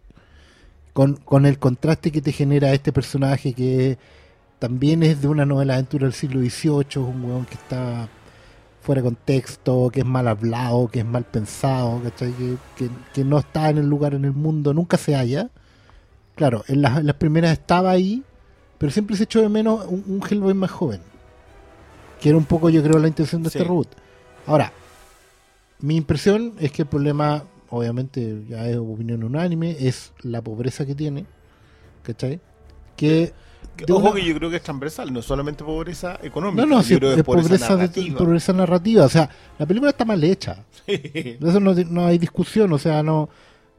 Si yo me duermo eh, cada tres cuartos de la película ¿Qué y no fue- me pierdo fue lo que nada, pasó? por supuesto, ningún problema porque no me perdí de nada. ¿cachai? porque dije, ah, estos buenos van a hablar. Ok, Hellboy. Ni un problema. Si la weá. No, me- no me perdí nada porque efectivamente, como soy viejo, ya he visto tantas de estas películas que sé cómo encontrarlas y no tengo problema con ello. No me sorprendo de no sorprenderme. ¿Cachai? Lo tengo, lo tengo asumido como algo. de hecho, yo creo que cuando te pasó en es Ant-Man and the Wasp, te perdiste de más cosas que en esta. Chuta. Y eso que ahí dormí 30 segundos. Yo en Ant-Man de Wasp me dormí así, pero a raja suelta. Pero weón, así. ¡paf! Como Te, rem. te despertaron los peos. Al- uh, me despertaron mis propios peos. Así como asustado, como. ¡oh! Claro. ¿Qué pasó? Oye, perdona. Sí, no, pero en esta no. en esta me- me- No, no, no, no, no, si me hacís comparar esas dos, No, esta yo creo, yo creo que esta weá también tiene, tiene mucho de, como, como se sabe pobre, y no tiene problema en asumirlo también de una forma u otra, eh, y recurre a distintas fuentes, se- a mí se me emparenta mucho con Mandy. ¿Cachai? En el sentido que voy a parar una weá más con actitud que con otra cosa. Sí. Y Ah, Pero en aquí, ese pero, sentido, sí. pero aquí pasan cosas. po. bueno, sí. Pero es que, es que la otra de las cosas que Ah, pasan eh, son... con- convengamos que acá afilar la espada para enterrársela a alguien en, en la otra. po. bueno, está bien. Porque la otra weá tenía más forma que fondo. Estaba, estaba más anclada en la forma de ser que en la historia que contar. Aquí igual tenía el mejor storyboard posible. ¿Cachai? Eso, o sea, todos los cómics de Hellboy son el mejor storyboard posible. Toda esa imaginería viene de ahí. ¿Cachai? Ahora el problema es que la película está mal hecha, nomás de punto. No, no hay talento y si no hay talento no podéis hacer mucho más. Ah, fuera de eso, más vueltas que darle en realidad no. Yo creo que igual tiene potencial para seguir adelante, pero. El problema es que le como el pico. Sí, pues, el problema. Pero, ¿sabes qué? Yo Sí, creo que. le va, va- le va a ir mal. Pero tú? es que mira la fecha que se estrenó, pues, weón, la tiraron a morir. la weá no le tienen ni una fe, pues. Pero, En verdad, ¿quién va a ir a ver Hellboy? weón? mira, por un lado igual costó poco. Pero. Pero igual no le podía hacer Se notan. pues. lo- muchos de los problemas de esta película es que está muy consciente de lo que hizo Guillermo el Toro. Entonces, por eso los personajes secundarios no son los más bacanes de Hellboy, son dos Sí, cornetas. no, no saliste a quemar. Y no los, no los quisieron repetir y, y porque tenían claro que iba a hacer la comparación si hacían a Abe de nuevo. Después, si en la otra todos pedían que hicieran el apocalipsis de Hellboy, que supuestamente iba a ser la 3, bueno, aquí lo hicieron, pues, ¿cachai? Entonces, igual se- yo creo que se nota eso de que de que aprovecharon de hacer todo lo que no pudieron hacer antes. Sí, porque también es una Pero es como haciéndolo diferente. Y Sí. haciéndolo diferente. Claro, es que ahí, ahí sentís que convive más de una película. Que convive convive una suerte de, de lo que quedó de Hellboy 3 con una suerte de Hellboy 0, porque a veces se siente como una precuela de las otras, ¿cachai? Porque es un Hellboy un poquito más inexperto, ¿cachai? Está como en el principio. Metieron igual la película de la AIDP, BRPD, ¿cachai? Porque eso no lo habían planteado antes, así como tan abiertamente funcional. No, y aparecieron personajes que nunca pensaste que iban a aparecer. Sí, po, Sí, Lobster lo, lo- lo de Johnson, Lobster. Johnson Lo fue. Lobster o sea, Johnson hasta yo aplaudí eso. Sí, po. si no era. Sí, yo les quiero contar que estábamos en la función de prensa. Aparece un personaje culiado. Y los weones así, ¡oh! Aplaudiendo. ¿Quién era ese weón? Lobster Johnson, po. Ah, Lobster Johnson. Sí, ya. Es un personaje como de la Golden Age. O sea, De era, Hellboy. era de Hellboy. Como- personaje de los años 40. era como de la Sociedad de la Justicia en el equivalente DC. Marvel, en el Marvel sería el Capitán América. Son Ah, personajes que participaron en la Segunda Guerra Mundial y que son el héroe de todos. Pero, Después, pero en para- este mundo de Hellboy, que es medio sobrenatural, medio conspiranoico, medio, medio mitológico, ¿cachai? Donde igual los nazis son los malos. Sí. Siempre tenganlo claro. Los nazis siempre son Sí, los sí, malos. el, el mérito de Miñola en su Miñola verso es haber reconstruido todo un universo de cómic, pero con su imaginería. ¿Cachai? Y tú que conocí a Miñola porque tenéis la adaptación del cómic de Drácula, porque lo habéis visto en, en varias sagas de C también, y los que han visto los cómics de Dark Horse de Hellboy, saben que el tipo tiene una visión bien particular del, del, del arte y de la y de la cultura del dibujo. ¿Cachai? Es un Quiero decir que está- cuando dijo lo de Drácula se lo dijo a Diego porque yo no tengo esa. Y te duele. Bueno, yo, aquí- yo debo confesar que aquí, Yo, te- yo tengo Iron Wolf, pero no tengo el Drácula. cada vez que vienen esto, yo reviso las mochilas de la salida porque le tienen echado el ojo a una pieza de mi colección. Me han ofrecido dinero y especies a cambio. Y yo no he aceptado. Si te quedáis dormido de repente, y aparecí ya al otro día al lado de la fogata apagada, ya, ya vas a ver a dónde tiene que correr. Sí. esa era una referencia al capítulo anterior.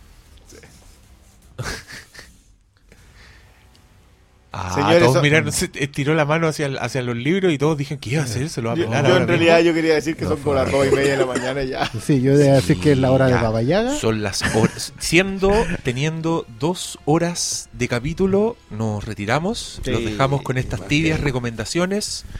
Más profundas reflexiones. Compren la rifa y buenas noches. Ya era.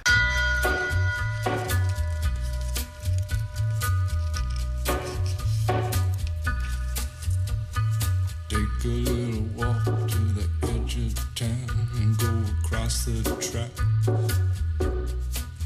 where the viaduct looms like a bird of doom as it ships and cracks.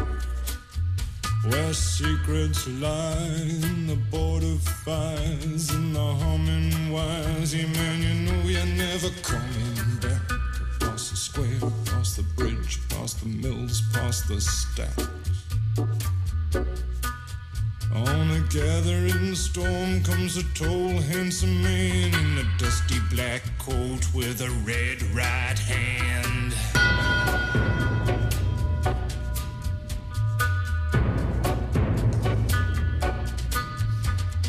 Wrap you in his arms, tell you that you've been a good boy. He'll took you destroy. Into the hole, heal shrinking soul, but there won't be a single thing that you can do. He's a quien ha convertido a su antagonista en el vampiro más famoso.